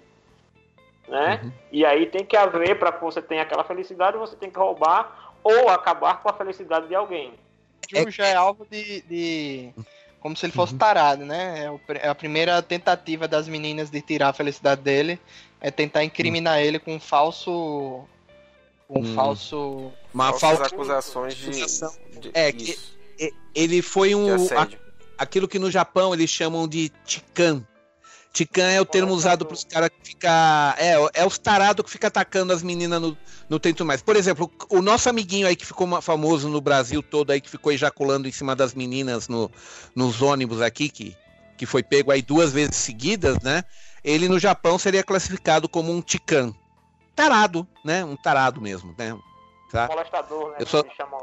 Molestador, né? Na verdade, a tradução é.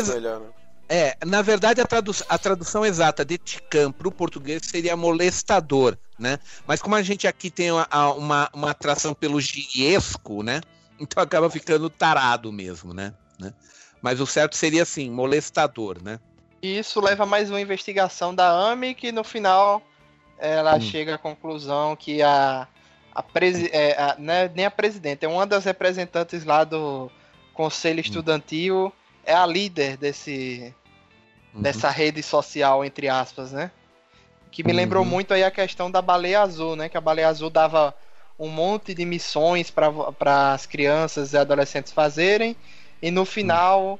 era o suicídio. Só que a líder desse, dessa rede social aí queria matar uhum. todas as pessoas que estavam participando do jogo queimadas, né? Numa das. Numa. É é, mas daí você tá, você tá, adiantando bastante negócio. Eu só, eu só queria expender um pouquinho, um, um, um, brevemente essa questão.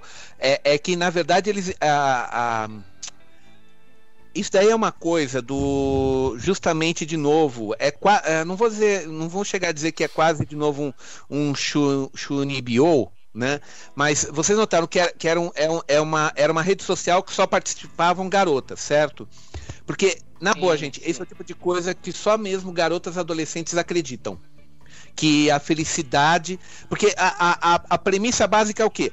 A, a, existe uma quantidade limitada de felicidade, quer dizer, a, a, a felicidade é uma energia ou, ou uma, uma, um poder quantificável que você uma pode. Energia consumível é, que você pode ficar fatiando e você pode ficar tirando dos outros se você fizer uma lei de ação e reação. Quer dizer, se eu fizer uma coisa, uma coisa que a pessoa fique pior, o bom dela vai vir para mim.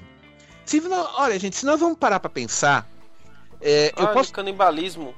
É, uhum. é, canibalismo, mas eu, eu gostaria de colocar isso da minha parte como organizador de evento. Eu posso? Parece que não faz sentido, mas para mim faz, gente. Sabe por quê? Diga quando, lá.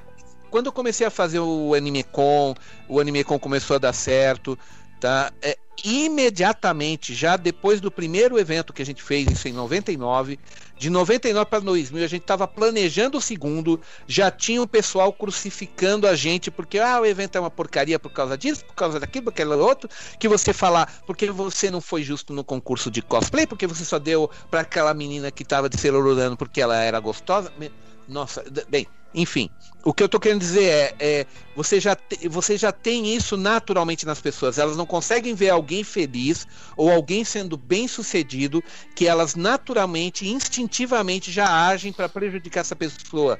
Para ah, aquele negócio, é, já que eu não consigo sair da lama, eu vou arrastar essa pessoa para ficar no mesmo nível da lama que eu, para se afogar comigo. Né? É uma questão de inveja, é, né? Praticamente. É uma inveja, é uma inveja, mas é uma inveja misturada com ganância, Luiz. Tá? Porque no, no, fundo a pessoa faz isso porque ela quer estar no teu lugar. Ela acredita que fazendo isso ela vai estar no teu lugar.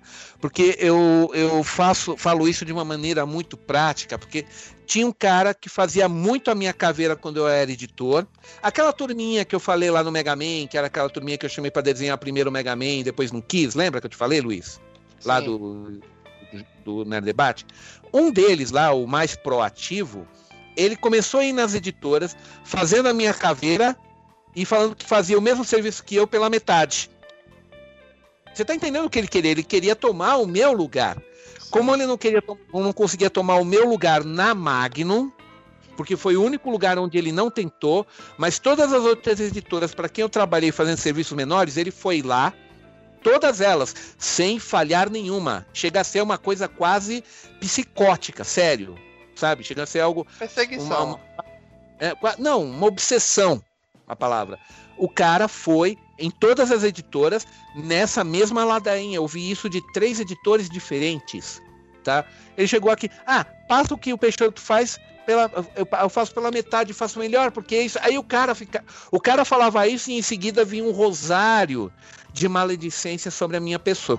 Pessoa. Só que o cara era tão patético que não me dei, não me dei nem o trabalho de processá-lo, porque depois o cara sumiu na sua própria insignificância. Nunca viram nada publicado dele, né? Nem eu. Então. Então, tá? que eu acho que o do anime é algo que já tá na vida das pessoas, mas a, a, menina quantificou para um jogo, né? Gamificou, que é o nome, o nome que seria. Você, você falou aí que eu ia chegar, Luiz. É, você falou exatamente isso. Ela, ela pegou uma coisa que já era do, do inconsciente coletivo e, como você falou, ela gamificou, transformou num game, num jogo, né? Tá? E é isso que eu acho legal, mas é, você vê que, é, que isso é o tipo de coisa que só mesmo uma mente ingênua de um de uma uh, não estou querendo dizer com isso que as mulheres são mais fracas, por favor, garotos, não é isso que eu estou dizendo. Mas é que as mulheres são mais propensas mesmo a gostar dessas coisas de fantasia. Tanto que é por isso que elas Sim, leem mais ah, romances. Vamos exemplificar do Japão, né? As meninas japonesas. Ah, mais no conceito do Japão. As brasileiras pensam realmente um pouco diferente. Eu estou falando mais da questão da mulher japonesa. Elas crescem dentro dessa bolha dessa que a cultura cria lá, de muito mangá de romance, muita novela de romance, muito anime de romance, drama de TV. Elas crescem em tudo isso. E quando elas são adolescentes, que é muito influenciável, aí alguém chega e fala: olha, se você entrar nesse jogo, se você estragar a velocidade de alguém, você aumenta a sua. Olha, um monte de gente entra mesmo, cara. Sério entraria. É como sabe? o povo daqui que acredita em simpatia. Isso, Janúncio, perfeito. Perfeito. É uma simpatia, né? Tá? Uhum. Então, e, e, aí, de, e aí depois nós chegamos a, a, a, Aí isso é só a primeira etapa da história, né? O legal é a gente ver como a, a Hikaru, que é a irmã da Me, salva ela, né? Salva o, o, o menino lá, né? salvo o Ju, né? Tem, tem, que chegar, dar um beijo nele. Ah, quem me deu um beijo? Porque você não sabe. Não, isso, isso é interessantíssimo, porque, tipo, é muito. É muito dentro da cultura japonesa aquele beijo ali, porque tipo, um beijo é como se eles tivessem se pegado violentamente, entendeu? No meio das pessoas. Não, eu... Pro Japão.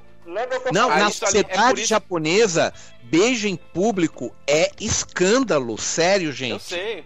Tá? É, isso que, é isso que eu quero dizer, tipo, ah, só, só, beijar não ia provar absolutamente porríssima nenhuma aqui, né? Mas só que pra lá, isso ali realmente provava que ela realmente era namorada dele. Portanto, vocês perceberam não, não, não um outro pego, detalhe, não sei quem. Um outro detalhe que não sei se vocês perceberam dessa cena. Quando, hum. antes do beijo, ela pega e coloca a mão dele no seio dela. Aí, hum. né, já, isso pra cá seria mais um escândalo. Mas, por exemplo, pra lá já é muito pior. Mas aí, o que é que acontece? Quem coloca isso em xeque são as meninas. As meninas, ah, mas é muito conveniente a namorada dele estar aqui. Aí é quando ela vai e dá uma prova maior, que é o beijo. Mas detalhe, os homens não contestam. Hum. Aqui é de novo uma visão machista da sociedade japonesa. O, o, não, a primeira, e, e, ela e, ter deixado ele tocar o seio dela já hum. matou a questão. Entendeu? Mas as mulheres dizem, não, mas isso não é. Isso aí, do tipo, isso qualquer uma faz. Entendeu? Mais ou menos. A, a é, se fosse aqui no Brasil, é que vamos colocar o seguinte: ela fez isso falando pros. Uh, entenda, esse ato que ela fez de pegar a mão dele e botar no seio dela, tá? Isso foi assim, se, não, se as meninas não tivessem aberto a boca, como já não se falou, a coisa se encerrava ali. Porque os policiais, que eram homens, não contestariam. Falou, pô, se tá nesse nível, então tá, é sério, né? Só que as garotas tentaram forçar a barra e aí ela teve que partir para a coisa mais escandalosa possível que existe na sociedade japonesa, que é um beijo de língua, de língua na boca, de língua em público. Quer dizer, eu- quando eu falo beijo de língua é só para dizer, porque só é lab, foi labial ali, né? Mas é um, é, isso no Japão é, é quase sexo explícito, gente, é sério. Vocês podem procurar aí, coloca Japão e beijo em público. Ah. Vocês vão achar um monte de matérias destrinchando isso detalhadamente. Vocês vão ver De como novo, isso. Peixoto. Resumindo Foi? a questão. É por É. essas e outras que o Japão, o povo japonês, corre risco de extinção. Ponto. Não, e Verdade. isso é sério. Isso não é brincadeira. Estatisticamente, já, se, já se, se chegou à conclusão que se a sociedade japonesa continuar nos passos que estão, o povo japonês, o povo nativo japonês, vai entrar em extinção por falta de sexo. Então ela resolve tocar fogo literalmente na galera toda, né? É, a- e, a Yase. É a. É, foi- é que ah, no final eles acabam descobrindo que foi a, a Yase, né? Que é- fomos apresentadas as duas amigas da Hikaru ao barzinho Mermaid, né? Que é um baita de um trocadilho, né? Eu adorei o trocadilho, né? né? O, e, e, ai meu, mas a Me, a Me de, de, de garçonete ficou tão fofinha, ficou tão fofinha. Eu achei uma graça, viu? Ela ficou, mas Tá? E, a- e as duas amigas dela lá, que são as duas amigas da Hikaru, que são tão proativas quanto ela, que aliás, né, gente, o. De novo, lá vamos lo- nós, né? Hikaru em japonês, em, bom, em boa tradução, seria tudo que brilha. E você pode ver que ela é bem diferente da Ame, né? Enquanto a Ame que é uma chuva, né? A Ame é chuva, ela é brilho, né? E ela age como tal, né, a Hikaru. É, é legal a gente ver que o nome dos personagens realmente casam com, com suas ah, seus, se- seus com a sua personalidade, Personalidade, isso. com a personalidade. Era essa palavra que estava me faltando aqui, né? Então, e aí ah, elas elas aparecem brevemente, mas ajudam pra caramba porque meu, elas são boas de briga, hein? As duas são boas de briga, hein? Né? A outra lá parou o estilete na boca, a faquinha na boca do cara lá pra, pra conseguir descobrir. Pra aí elas descobrem lá o, o Clube da Felicidade, né? A rede social. E a gente descobre que é a vice-presidente do Conselho Estudantil, que é a tal da Ayase. Ayase, né? Que é aquela de cabelo comprido, né? Com aquele olhar meio de peixe morto, né? Pra mim ela parece que tava com um olhar de peixe morto, né? Então, Aí você pensa que tocar fogo na casa com todo Hum. mundo dentro já é o primeiro impacto do episódio? Você Exato. se enganou, porque tem um pior ainda, que é Uhum. o plot twist do episódio, que seria a presidente do conselho estudantil, quando Uhum. ela era mais nova, o, o- um, um menino era afim dela, Hum. só que ela já tava ficando com. é- Ela namorava esse cara. Aí ela dispensou o cara, foi começar a namorar com outro, e o cara anterior é, ficou assim. chateado e foi se matar na frente dela. Chateado, ca- caralho. que chateado resumida- não, ele quis provar o quanto triste. ele quis provar o quanto amava ela, ó, quer ver quanto- o quanto eu te amo? Tchac! E É, cortou a jugular com um estilete. Na, É na bem frente. normal, né? Na bem frente. normal. É normal. Não, gente. ele era irmão da. Da. Ayase. da estudantil Ayase. que passou É, a vida só que toda você pulou a etapa, pra né? destruir a vida da presidente, né? né? Só que você pulou a etapa principal, né? Porque depois que ela tacou fogo na casa e, e o, e o Ju conseguiu salvar as meninas, é, eles foram atrás dela e encontraram ela na casa dela. E o que é que tinha lá, gente? Ai, meu Deus. O que é que é. tinha lá, hein? A mãe dela Ah, morta é. no quarto. Morta, fechado. vai saber a Não, o pior é que você vê lá o ventilador lega- ligado, né, Pra tirar o mau cheiro, né? Você vê que o, o, o, o exaustor do, da cozinha é ligado ao, ao máximo de potência pra tirar o cheiro, né? Uhum. Aí você vê o quê? Que na verdade a mosca. Yassi é muita mosca. E quando abre a porta e você vê aquele cadáver lá, já não tá nem mais putefrato, já tá mumificado praticamente, né? Gente, Tá. essa é a, a primeira porrada tava mesmo meio na sua sentindo mal, barriga pô. que o episódio lhe dá. Essa aí Não, é. é- é- essa aí foi pesado, É, velho. e, é, e é aí que você descobre o que você acabou de falar, né, Luiz? Que, que o, o rapaz que se matou na frente de Ashira Ishii, que é a presidente do Conselho Estudantil, né? A de óculos, né? Que a, o rapaz que se matou na frente da Shira Ishii era o irmão mais velho da Ayase, né? E ela estava fazendo tudo isso porque ela falou que depois que ele morreu, a família entrou em parafuso, a família se desmoronou, a mãe dela morreu, a vida dela estava uma desgraça e ela fez isso para recuperar a felicidade, né? Ela O fez pai, isso pra- abandonou é, a família, é- o pai abandonou a família, não foi? Foi um negócio assim. Exato, O, né? o pa- o pai Não. abandonou a família. Hum. Ah, O, o- Não, deixa, deixa- deixa eu dizer, é, o pai abandonou a família, aí o. Aí foram, ficaram passando dificuldade e tal, aí nunca conseguiram voltar ao normal, e a menina considerou que tinha sido Hum. quando. É, é, a, a, Hum. a Yassi considerou que quando o irmão dela morreu, foi a outra menina que tinha matado ele. E tirado os pontos de felicidade da família. Foi Tirado- assim que tava a lógica na cabeça pontos de dela, né? É, Porque ao mesmo tempo, ao mesmo tempo, entre aspas, né? Ela, ela deixou Hum. o namorado, o ex-namorado, que era o irmão da Yas, tinha deixado ele ir pra ficar com um cara mais, mais rico, mas não sei o quê. E ficou. E a vida dela só melhorou. E ela considerou que a menina matou o irmão dela, mesmo tendo sido suicídio, mas considerou que foi- ela foi a causa. E pra, vida, pra ela só, a vida só melhorou. E pra, pra vida da, da família da Yas, tudo piorou.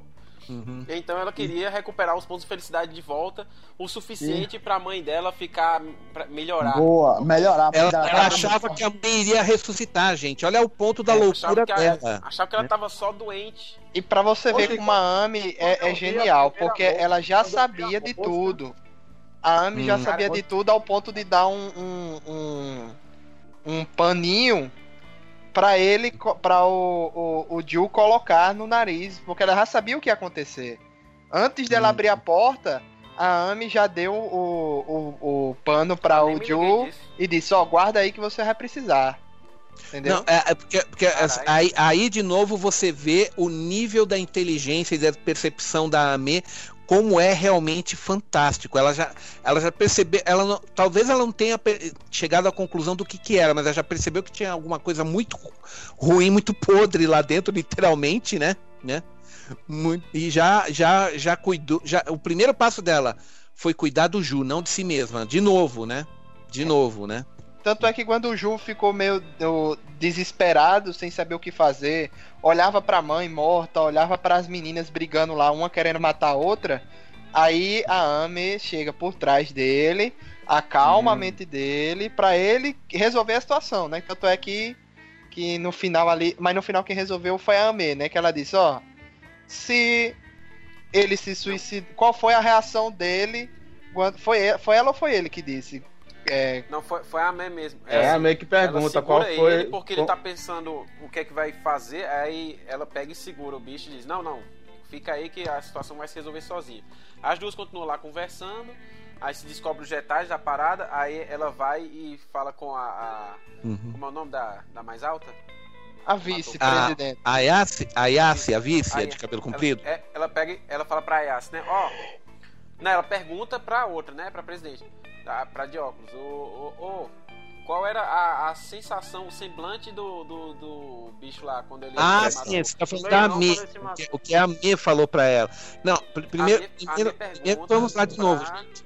É, ah, perdão, desculpa, desculpa, desculpa o corte. É que, é, deixa eu só deixar um pouco os eventos na ordem, se você me permitir, por gentileza, né? Tá. Tá? É, é, primeira coisa, gente, o Ju tava a um passo de entrar em parafuso. O Ju tava quase louco com Ele tudo tá, aquilo que tava ele acontecendo. Ele tava a um passo de enlouquecer.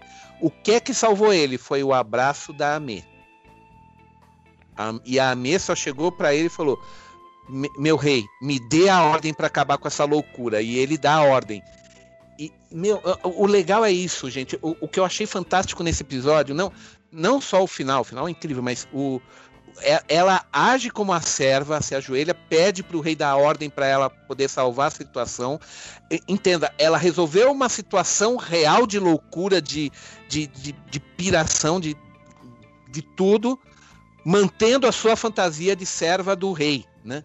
Você vê que co- como na mente dela as duas coisas funcionam em sincronia, em harmonia. Né?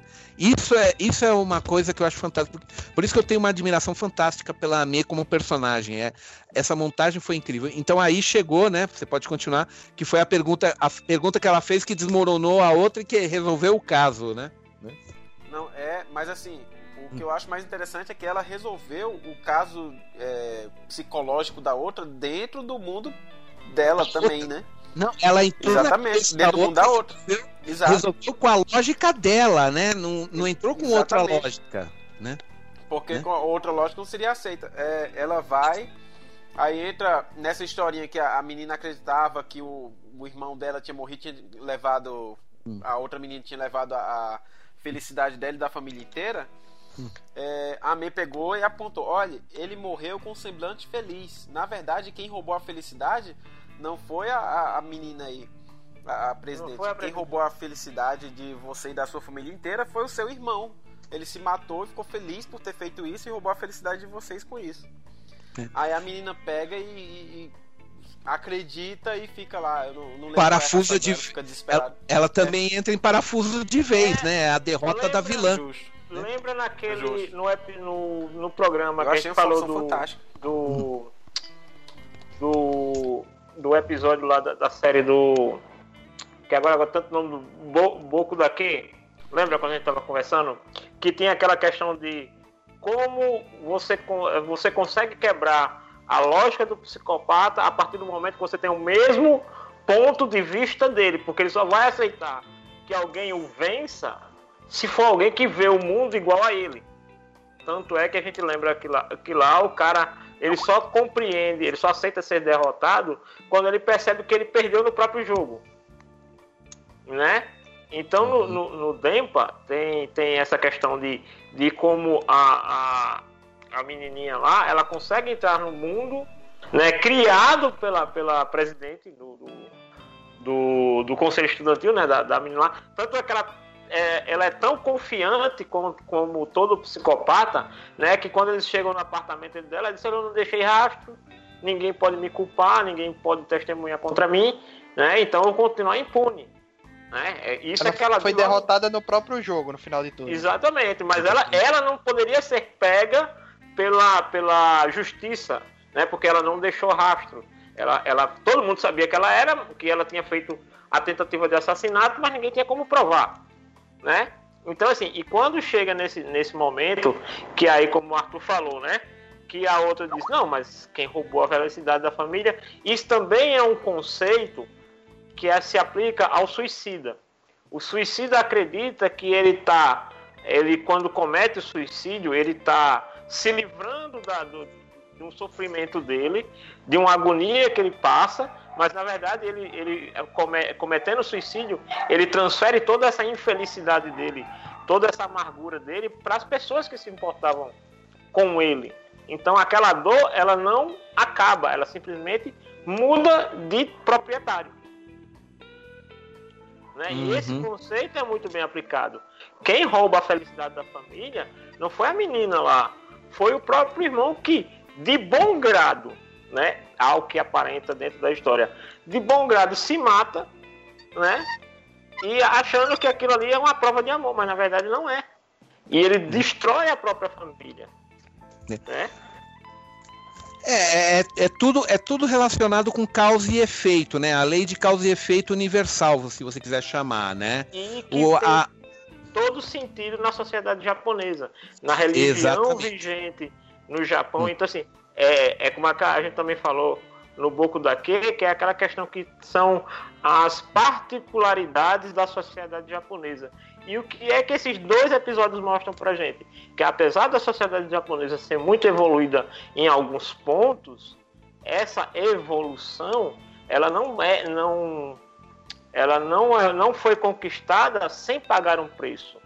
A gente sabe, Hum. por exemplo, a, a política de natalidade do- dos anos se- 60 a 70, 50 até os anos 70, a- o controle de natalidade japonês causou muito mal à sociedade japonesa, principalmente hoje em dia, Hoje em dia a sociedade japonesa tem muito mais idosos do que adolescentes e jovens adultos, né? E aí nessa sociedade evoluiu tanto, mas a gente consegue conhece vários casos e conversas sobre altas taxas de suicídio entre estudantes japoneses, né? Então todo esse caso envolvendo que é apresentado em Dempa é muito crível, não é? Por mais que algumas pessoas acreditem que isso seja muito psicótico, muito viajoso para os nossos padrões brasileiros, se você for procurar realmente fatos reais no Japão, isso não é nada absurdo.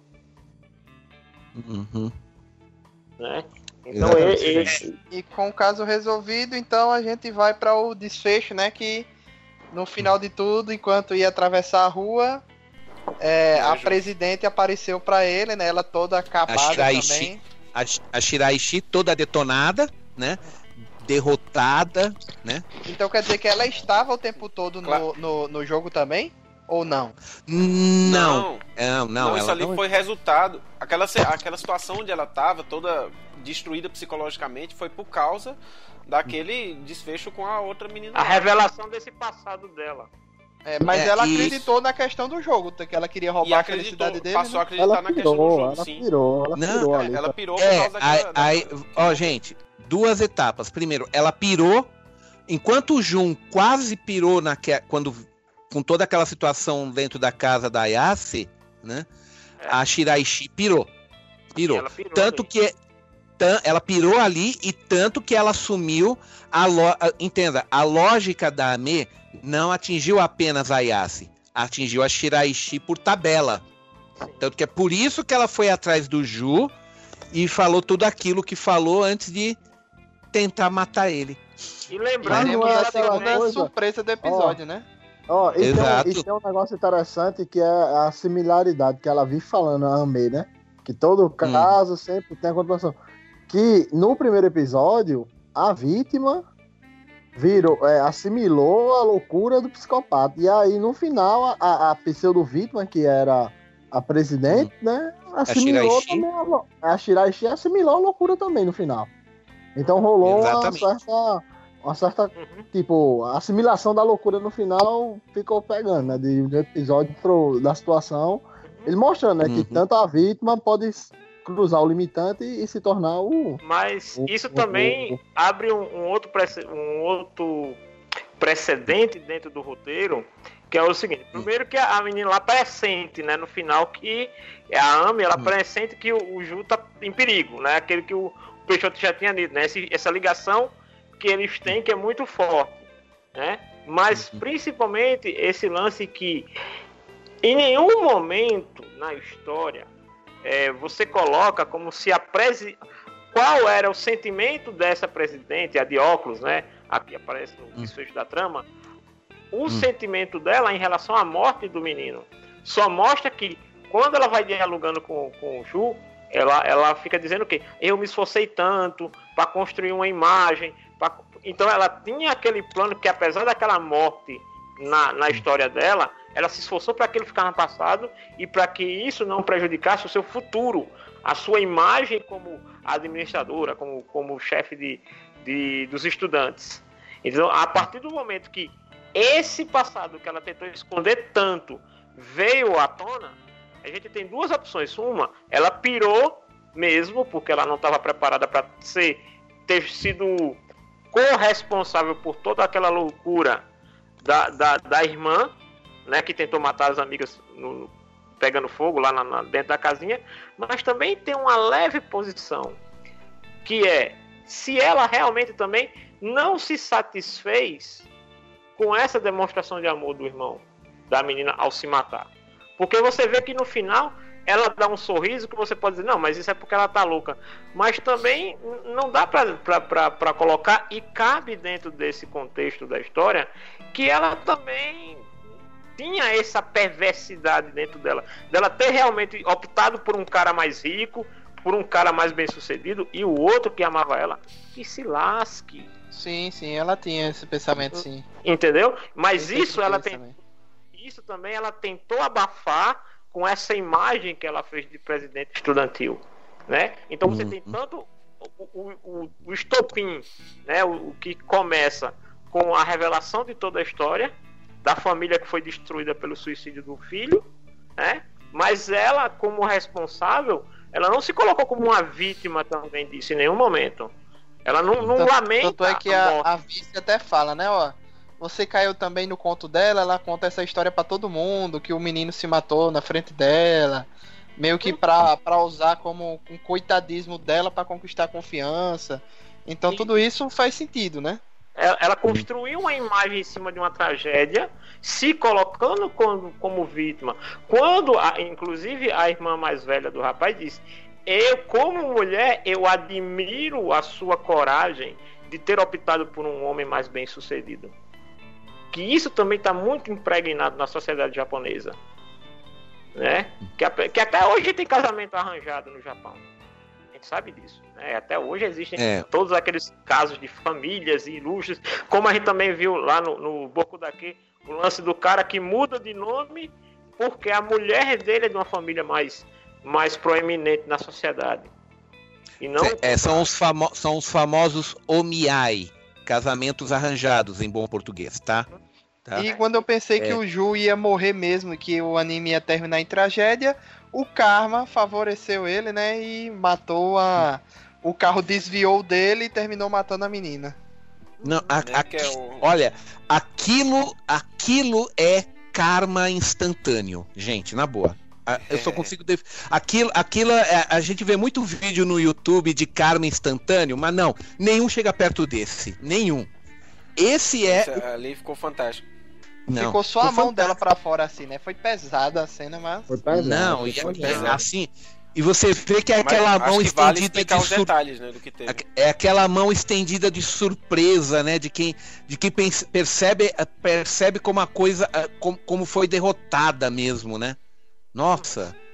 A, a E- mão mesmo, a, a própria mão dela, assim, eu, sei- eu sei que eu posso estar. vocês podem falar que eu tô, tô viajando um pouco, mas a mão, a- o jeito que a mão dela tava ali é coisa mesmo de, de quem percebeu que, que deu tudo errado, sabe? Uhum. Que, assim, a, Uhum. o medo, a surpresa, a dor, tudo junto ali tá na mão. Eu sei que eu posso estar exagerando um pouco nisso. Não, não, Mas é é- isso mesmo, Peixoto. Ah. Eu Tá. tive E essa assim, visão também. E, e Uhum. você percebe que é um, um- um círculo. De novo, a, uma coisa que eu falei, né? Que a história, dentro, isolada, se você pegar os capítulos isolados, eles lhe dão aquela recompensa. Se o Ju morre, é um anticlímax que você dizer, como assim? Você ia se E o sentir pior, injusto. pior que eu sabia que era o final do segundo e último episódio. Ah, não é possível, não, sério. Você ia se sentir extremamente um anticlímax, extremamente injustiçado, né? Você ia dizer aquela coisa, fui enganado, paguei o ingresso e fui enganado. E não, mas a recompensa vem, assim, de novo, o, o domínio da história, o domínio que a trama, que o autor tem em despertar as sensações do telespectador, ou do leitor, no caso da Light Novel. Em todas as outras vezes, a Ami, ela aparece pra ajudar o Ju, dizendo que tem que ela sentiu tal, mas a gente sempre fica aquela ponta solta. Será que ela não estava observando o tempo todo, esperando o momento pra entrar? É, a gente, a, gente fica, a gente fica perguntando se não é um teatrinho dentro da, da ilusão dela, do Shunubyo dela, né? É, né? Mas agora No final a gente percebe pela primeira vez que não, realmente tinha um, um, um bonde, tinha uma ligação dos dois e ela sentiu mesmo. E, Eu- e de eu novo, Que aparentemente não. Inclusive É. sabia onde foi que aconteceu, ainda tem, tem um GPS dela ali interno. Na- ali é onde, tá, é onde ela deixou o cara, pô. E um detalhe, o outro detalhe também que é esse, como ele leva você a acreditar que ele vai morrer. Porque todas as vezes anteriores ela estava por perto, tipo aquela coisa, né? O, o, o, o- como eu É. digo assim, o recurso do Fênix, do, do Wiki de Fênix, né? Na hora da necessidade, pum, tá aparecendo, né? Desculpa, já, desculpa, eu tive que É. rir dessa. Não, porque é aquela mesma coisa, né? Mas sendo que nessa a história vai conduzindo de um jeito e ela e você sabe, não, ela não vai chegar a tempo. Né? Ela não chega, ela não chega a tempo de nada, a não ser que É, Não vai e ela realmente não chega. exatamente, ela só Meu- iria encontrar o corpo dele. A lógica que você Meu, vai a- entender é essa. Meu, até, até o momento que você vê lá alguém falando na multidão, um estudante foi atrope- atropelado, mesmo em japonês é, usado o termo que é, vale para os dois sexos, né? Tá? Exatamente. Meu, a- peça Meu, morreu, a velho. Morreu. cara de a cara de pânico da Amê ali foi horrível, gente. E ainda assim, você vê de longe ela se ajoelhando pra pra abraçar ele. Você pensa, pronto, morreu mesmo, né?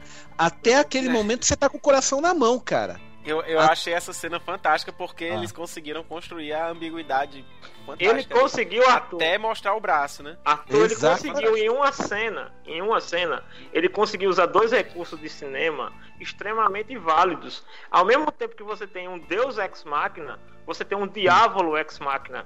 No mesmo É. cena, na mesma cena, você tem o caso de tudo que dá certo pra ele e o Hum. caso do tudo que dá errado pra ela, pra menina Hum. que morre.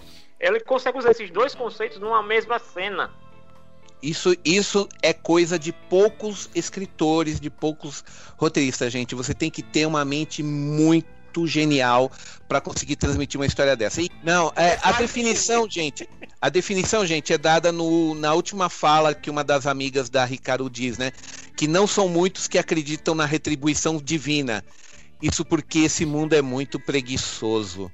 No entanto, vez ou outra, ele faz um bom trabalho. E aí muda a cena pra mostrar o bom trabalho, né? A mão da outra levantada pro céu em protesto, assim, toda esmigalhada, né? Por que Deus? Parece que a mão dela tá falando isso. Por que, oh Deus, você fez isso comigo, né? né? Que a, a mão da menina erguida pra cima, estendida, né? Rigor mortis ali, o músculo. Você vê que ali o braço dela, quando estendeu, paralisou total, né? O músculo tenso, ela morta. É, E no rigor e o mortis, a detalhe- mão lá assim. E o detalhe é que, tipo, é tão bem construído que você, como você, como você falou, você crê, velho. Porque de um momento passou pela cabeça que a coisa seria tão simples. Eita, ele é o protagonista, o caminhão E pode vo- desviar. E você É. tem um É detalhe simples, que eu tô vendo velho, é agora. simples, Eu é acabei simples, de ver um detalhe agora, viu, viu, Luiz? Seguinte, o caminhão que, que teoria, teoricamente atropelaria ele não é o caminhão que atropela a menina. O caminhão que, que tem um baú, é um caminhão baú, se você prestar atenção, é um caminhão baú que teria atropelado ele, certo? Esse Sim, caminhão mas- baú, se você vê na cena aberta, ele tá à frente, justamente para lhe dar aquela ideia que ele foi atropelado e o carro passou por cima dele. Mas se você vê o que atropela a menina é uma van, é o carro que veio na contramão, Uhum. Hum. entendeu? Pera, pera aí, Janus, que agora essa parte eu não peguei. Vou ter que assistir de novo aqui. Vai falando. Não, é só pegar esse quadro que você vai ver. O caminhão que vem atro pra atropelar ele é um, ca- é um carro com, com uma cabine branca, certo? Hum. E que tem um baú. Agora eu vou ter que ver também. Tem um Eu tô vendo aqui agora, nesse exato momento, ela tá pedindo pra dar os pontos de felicidade dele, né? Me dê seus pontos de felicidade, né? Uhum. Aí ele fala, né? Entendi. Aí ela dá aquele sorrisinho que a gente já comentou, aquele risinho. Tá vendo que o caminhão baú? Calma, calma que tá chegando lá. Meu, realmente era o caminhão. Era o caminhão. né? Exatamente. Agora, agora, só não, agora eu só não entendi de onde é que veio a van. Vê pra trás, quando o caminhão. Esse era, esse era o verdadeiro caminhão baú da felicidade. Ó, tá vendo? Valeu, trocadilho infame. Deixa eu ver aqui a cena aberta. Ah, olha, o negócio aqui foi o seguinte, porque eu tô entendendo. O motorista conseguiu desviar, ele fez um, ele, ele fez um drift com o caminhão, que o caminhão tá no fundo da cena, né? Hum? O tudo tá jogado.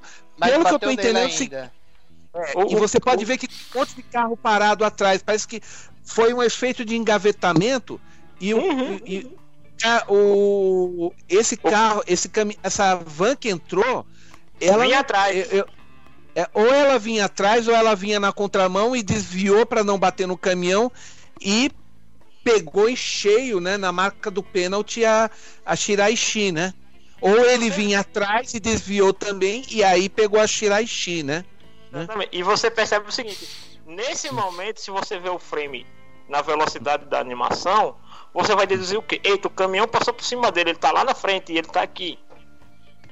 É. Você deduziria isso pela velocidade. Eu só vi porque eu dei pausa, deu pra entender, Uhum. certo? Mas você vendo na hora, você pensa, pronto, ele morreu, o carro passou por cima dele. Mas não, o carro que mata ela pela posição aqui que a gente tá vendo na traseira do carro, ele vinha atrás. E você vê que não é uma rua tão, tão larga para ter mão e contramão. É até uma rua Uhum. estreita. Então provavelmente é o seguinte, quando o cam... e você vê na posição do caminhão, ele fechou a rua, literalmente fechou a rua, e o que vinha atrás desviou pra calçada. E foi aí onde ele pegou a menina. Nossa, mas pegou com gosto, cara. Mas pegou em cheio aqui, hein? Panquecou, panquecou a outra. Só sobrou o braço mesmo, pra falar sério, meu. Panquecou a outra aqui. Pra você ver como É. até no caso aí eu acho que é um mérito do diretor da animação, né, do diretor Hum. da animação em dar esse- essa sacada, né, de induzir você a pensar no atropelamento. É, mas também aquele negócio, como a gente não tem a Light 9 original na mão pra ver como a cena estava descrita, porque eu acredito que na descrição da cena deve explicar em mais detalhes como foi o acidente, porque aqui a gente só tem o visual. Uma coisa é você ter o visual, outra coisa é a Light 9, mas infelizmente ninguém traduziu pro, sequer para o inglês o- as- os livros do Dempa, né? Uhum. Ninguém se interessou em lançar em outra língua. É uma Uhum. coisa que só se você pegar e ler em japonês, né? Então, E isso deixa o lance do karma ainda mais forte. Exato, né? Como a, como a outra falou, né? Tem gente que não acredita em punição di- divina, mas de vez em quando ele faz um bom trabalho, né? Como nesse caso, né? né? É, Quem merecia morrer, o que ela quis dizer, quem merecia morrer, morreu, né? né? Quem merecia viver, viveu, né? Tá tudo aí, né? né? Nenhum, e, e- e a história se fecha, gente, sem nenhuma ponta solta, né? Salvo. Vai ter continuação? Não, é, é como eu digo, isoladamente, e aí pegando a ideia do, do que o Felipe Greco falou, eu, eu faço a análise em cima do, do episódio isolado. Os dois episódios eles funcionam como obras fechadas. Mas quando você vê o conjunto, aí sim, aí tem realmente um, um grave problema que a gente já citou anteriormente. Mas você analisando eles como obras isoladas, e eles funcionam muito bem dessa maneira, poxa, é uma aula de roteiro, cara. Sim. Verdade, verdade. Tanto que é por isso que eu usei como exemplo do, no roteiro, que foi onde o Janúncio aprendeu, né? Que o Luiz esqueceu de cobrar isso da gente, né, Luiz, né? Como, como o Janúncio foi apresentado a, a, a, a, esse anime e depois, porque ele nos indi- indicou para um Nerd Debate, né? Você esqueceu de cobrar isso da gente, né? Você É falou que ia verdade. ser falado, né? Foi na verdade o seguinte, eu, eu dei um workshop de roteiro a primeira vez que eu fui para João Pessoa, lá num dos auditórios do, do Foi no FENAC, do- pra ser exato. na- foi na. Fernat, foi no Espaço Cultural da Fernat. Foi em 2010 ou 2011, já não 2010. Foi 2010. em 2010.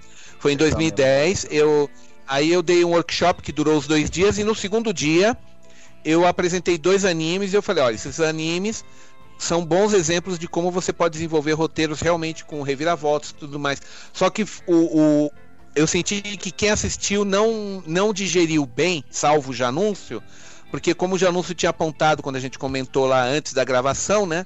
Eu, eu faltou eu explicar, falar, gente, é o seguinte, daqui é um pouco fora da curva do que vocês estão acostumados a assistir, porque todo mundo tava esperando ver um Dragon Ball, um Naruto, um, um, um Bleach da vida, e eu solto uma coisa altamente cerebral, que é o primeiro episódio do Denpateki e o primeiro do, do Angel Beats, que é outro que talvez a gente vá discutir futuramente, né?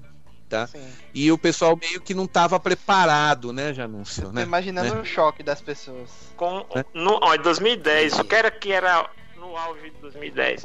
Vou dizer pra vocês, Naruto e Bleach era o, o, o auge do auge. Eu assisti o One Piece em 2010 e meus alunos me achavam um ET. Ué, One Piece? One Piece, ninguém daqui, João Pessoa, gostava de One Piece. Eu posso dizer pra você. E eu, eu já vinha falando de One Piece antes. Tanto é que em 2010, um ex-aluno meu chegou pra mim pra me pedir desculpas. Porque na época que eu falava de One Piece, ele não gostava. E em 2010 ele começou a assistir e ele disse que eu tinha razão. É claro, E é. como era é, bom, Claro. né? Pois Não, é. Mas pra melhores você ver. animes. Não, assim, não que eu não goste, eu, eu gosto de Naruto, eu gosto de Bleach até aonde ele foi, antes dele ser destruído, né? Mas na época, né, o que é que vale a gente salientar? É, realmente, Dempa e, e principalmente Angel Beats, que foi, foram os animes apresentados ne- nessa palestra, realmente eram muito além do que o pessoal estava acostumado. Certo? E a gente diz além, não que as outras fossem ruins, é porque era, era uma temática completamente fora do padrão. E, e a gente nem citou aqui Book of Bantorra, que é, É, o muito livro- mais fora É. da caixinha. Então, então é o seguinte, antes de encerrar, eu só tenho uma pergunta. Greco, ô Greco, Fala. Mano. Depois Uau. de tudo isso que a gente conversou, depois desse papão super legal aqui, você continua desgostando? Olha, sim. Aê, tem gosto. Ei, eu torcei muito pra ele dizer isso. Tá bom? Mas, mas, não, Aí, deixa eu- aí deixa tem eu falar coragem. coisa. Mas deixa eu Tá. falar Matador coisa. de Aí tem onça. Felipe Grey. Não, calma aí, gente, calma aí. Mas deixa- eu Fala, deixa como ele fala. Vai, vai, fala. Vou falar uma coisa. de boa, Tudo que vocês falaram aí foi de uma grandeza, entendeu? Assim, tanto de conhecimentos gerais, é, coisas do Japão, da cultura, que eu absorvi pra mim mesmo, entendeu? Eu peguei tudo, coloquei na minha cabeça, não vou esquecer mais. Gostei muito, o papo foi muito legal, mas acho que a opinião continua a mesma, entendeu? Caba macho. Arrochado. Sim, viu? Manteve a palavra. Tô com medo. Parabéns, parabéns. Tá? Mas, como eu disse, gente, eu tentei, eu tentei, tá? Não, mas olha, falando uma coisa que eu acho que é bem, bem importante a gente colocar aqui, e eu acho que, que o Luiz concorda. Claro, é, é muito comum no- nos nerd debates haver essa mudança de opinião durante o processo, porque você vai vendo outros pontos de vista, observações que mantém ou, ou muda durante o processo do programa. O que você achou de todo o papo que a gente teve? Do, enriqueceu mais o seu conhecimento do anime? Ah, en- enriqueceu mais, né? Mas mais pela. o- a conversa foi mais pelo que o bicho comentou aí, de, de detalhes do, do Japão, de, de cultura japonesa, né? O, da, da interpretação que eu tinha tido, eu achei. co- Continuou na mesma, né? Continuo tendo gostando, achando interessante. Achado interessante. O, eu ainda acho que ficou, pra mim, uma sensação de incompleta a história do anime, porque é, eu fiquei com a sensação como se fosse. Ah, não, tipo, são os mesmos personagens no primeiro e segundo episódio, né? E aí ficou tipo, a história deles não tem. Não tem mudança, né? São duas pessoas que estão lá, acontecem as coisas. Podia, podia não ter sido os mesmos personagens, po- podia. Se tivesse mudado para outros personagens, podia ter é, sido muito parecido, né? Aí eu fiquei com a sensação de que a história deles, especificamente, do- dos dois, não tinha terminado. Mas aí, aí ou seja, É. se tiver alguma coisa no futuro, eu vou achar bom. No, o, Mas o fato- ainda tá muito bom como, como obra isolada e mesmo tendo sido encerrado onde encerrou. Exato, porque no caso é bem isso mesmo, Arthur. A história tá totalmente em aberto, assim, a história do relacionamento dos dois, tá? Porque, primeiro, não se definiu se. se é, tá certo. É claro que tem um romance entre os dois. Tá claro ali como a água que há um romance entre os dois. Apenas não foi definido. E não está definido esse romance.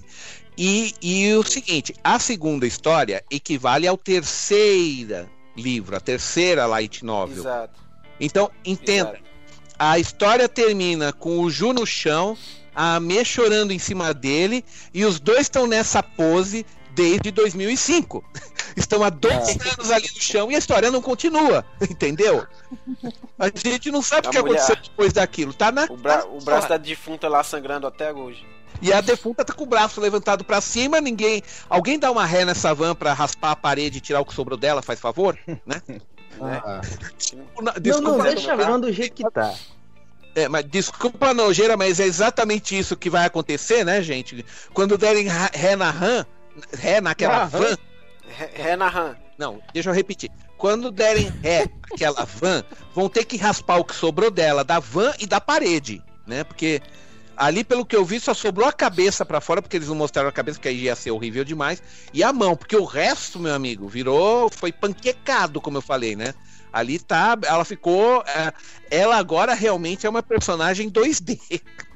Tá Que cremogema geral. Tá cremogema geral. mortais que é pra não dar chance dessa criatura reencarnar. Vamos lá então. Então, encerramos aqui mais um Nerd Debate de Anime. Como vocês podem ver, a minha voz está um pouco diferente porque o computador deu pau no final aqui da gravação. Mas Pensava a, que a pouco você tava triste. Uhum. eu também estou muito decepcionado e triste com medo de perder tudo. Então, Parabéns, Windows. Você conseguiu fazer uma das piores desgraças Uhum. da tecnologia. então Uhum. é, Peixoto, considerações finais e obrigado pela presença aqui em mais um Nerd Debate. A honra foi minha, obrigado novamente pelo convite, Luiz. Galera, muito prazer ter participado desse debate com todos vocês. É muito legal ter tanta interação, tá? Agradeço a quem, a quem ouviu aí tudo que a gente falou e espero não ter me estendido demais aí, porque a intenção não era monopolizar, mas eu tinha muita informação que eu queria passar e eu espero que não tenha ficado parecendo que eu quis ser o reizinho do pedaço. O Dempateki é aquilo, né? Como todo mundo falou, é, como episódios fechados eles são excelentes, são ótimos. Recomendo a qualquer pessoa que está procurando alguma coisa que não seja só porradaria ou que, ou que não tenha um, ou que só tem aquele roteiro que eu chamo de roteiro em linha reta, né, com começo, meio e fim, que quer uma coisa mais elaborada, você vai se satisfazer com Dempateki na Kanojo. E aquele negócio, né? Por, por, por favor, Kentaro, continua, cara. Eu sei que você parou faz 12 anos, mas continua, vai. Faz mais um voluminho pra nossa alegria. Nós, tamo, nós gostamos tanto. Faz Tá mais um. inglês, pelo menos. Mais um, pelo menos, pra fechar, né? Poxa, né? Vamos ver, né? É isso aí. Pronto. Torçamos. Então, Felipe Greco, muito obrigado pela presença e considerações finais. Obrigado, Luiz, mais um Nerd Debate. É, as considerações finais é assistem, procurem os dois episódios, tirem suas próprias conclusões e boa sorte. De novo, é um prazer sempre estar aqui conversando com o pessoal. É, é, bo- bons animes, boas produções sempre geram bons debates, né? Bons nerd debates, né? Então vamos. Espero que a gente possa ter outros. A gente já tem aí algumas ideias de futuras animações para serem indicadas, né? Então já, já é bom porque a gente já vai fazendo o dever de casa até a próxima produção que vai levar um tempinho para acontecer de novo. Mas eu espero que isso também se reflita também numa participação maior do público, tanto procurando conhecer essas obras que a gente está trazendo para cá, que nem são necessariamente produções da temporada, né? Tanto, pegando aqui o exemplo tanto do, do, do Dempa como também do Death Parade, né? Que eram, já, já faziam anos que tinham sido lançados, mas que valiam a pena, né? O, a conversa, o, o debate em cima das obras. Espero que a gente possa continuar fazendo isso, sempre procurando o, o conteúdo, né? Não necessariamente o, o, o quanto a produção é famosa, mas principalmente pelo seu conteúdo. Inclusive que já tá, esse material nosso eu estou indicando para podcasts mais famosos aí, canais do YouTube, para o pessoal conhecer, né? Então vamos ver aí se no futuro nossas eh, indicações reverberam em outros canais mais conhecidos, né? Então vamos ver. A gente vai poder dizer, primeiro foi no Nerd Debate, depois nos outros. E sobre o Dempa, o que, é que eu posso dizer? Além de que primeiro agradecer a Peixoto por em 2010 ter me apresentado a essa obra que me fez ampliar meus horizontes no quesito de roteiro e torcer, né, para que o autor é, é sempre difícil a gente querer que um cara que já praticamente se aposentou é, volte a produzir. Essa é a parte, infelizmente, é uma coisa muito difícil de acontecer. Mas como eu conversei com o dono de uma livraria, uma grande livraria aqui em João Pessoa, é, eu acho que o mercado editorial brasileiro perde muito em não estar procurando novidades no mercado editorial japonês. Tem light novel aí a, a, a dar com rodo, produções muito grandes, tanto em qualidade como também em números, né? E eu acho que o mercado editorial brasileiro está perdendo uma fatia de um mercado rico, criativo, né? E em constante mudança. Diferente aí de alguns outros segmentos que andam estagnados, né? Eu acho que o mercado editorial brasileiro deveria ter um pouco mais de atenção para essas produções é, feitas, produções que acontecem no Japão. Eu acho que a gente ganharia muito E aí sim, seria muito mais fácil a gente torcer para que alguma editora brasileira lançasse os três volumes aí do, do Dempa do que o autor voltar aí do seu exílio de 12 anos e concluir uma obra que infelizmente lá não, não foi nem tão reconhecida. Quero agradecer novamente a participação e dizer que o anime para mim foi satisfatório. Acho que ele, o autor queria fazer isso mesmo, passar a mensagem que nem tudo precisa ter esse final. Concordo com o Janus, ele não tem um final mercadológico bom. Mas como obra, ele, para a proposta que o autor quis passar, não sei se era isso, ele, ele passou. Agora só vem dias normais, mais nada.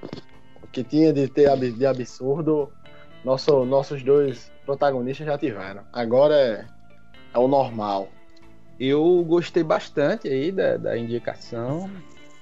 É, assistir o primeiro episódio foi meio confuso mesmo. É, porra, bota confuso naquela maluquice.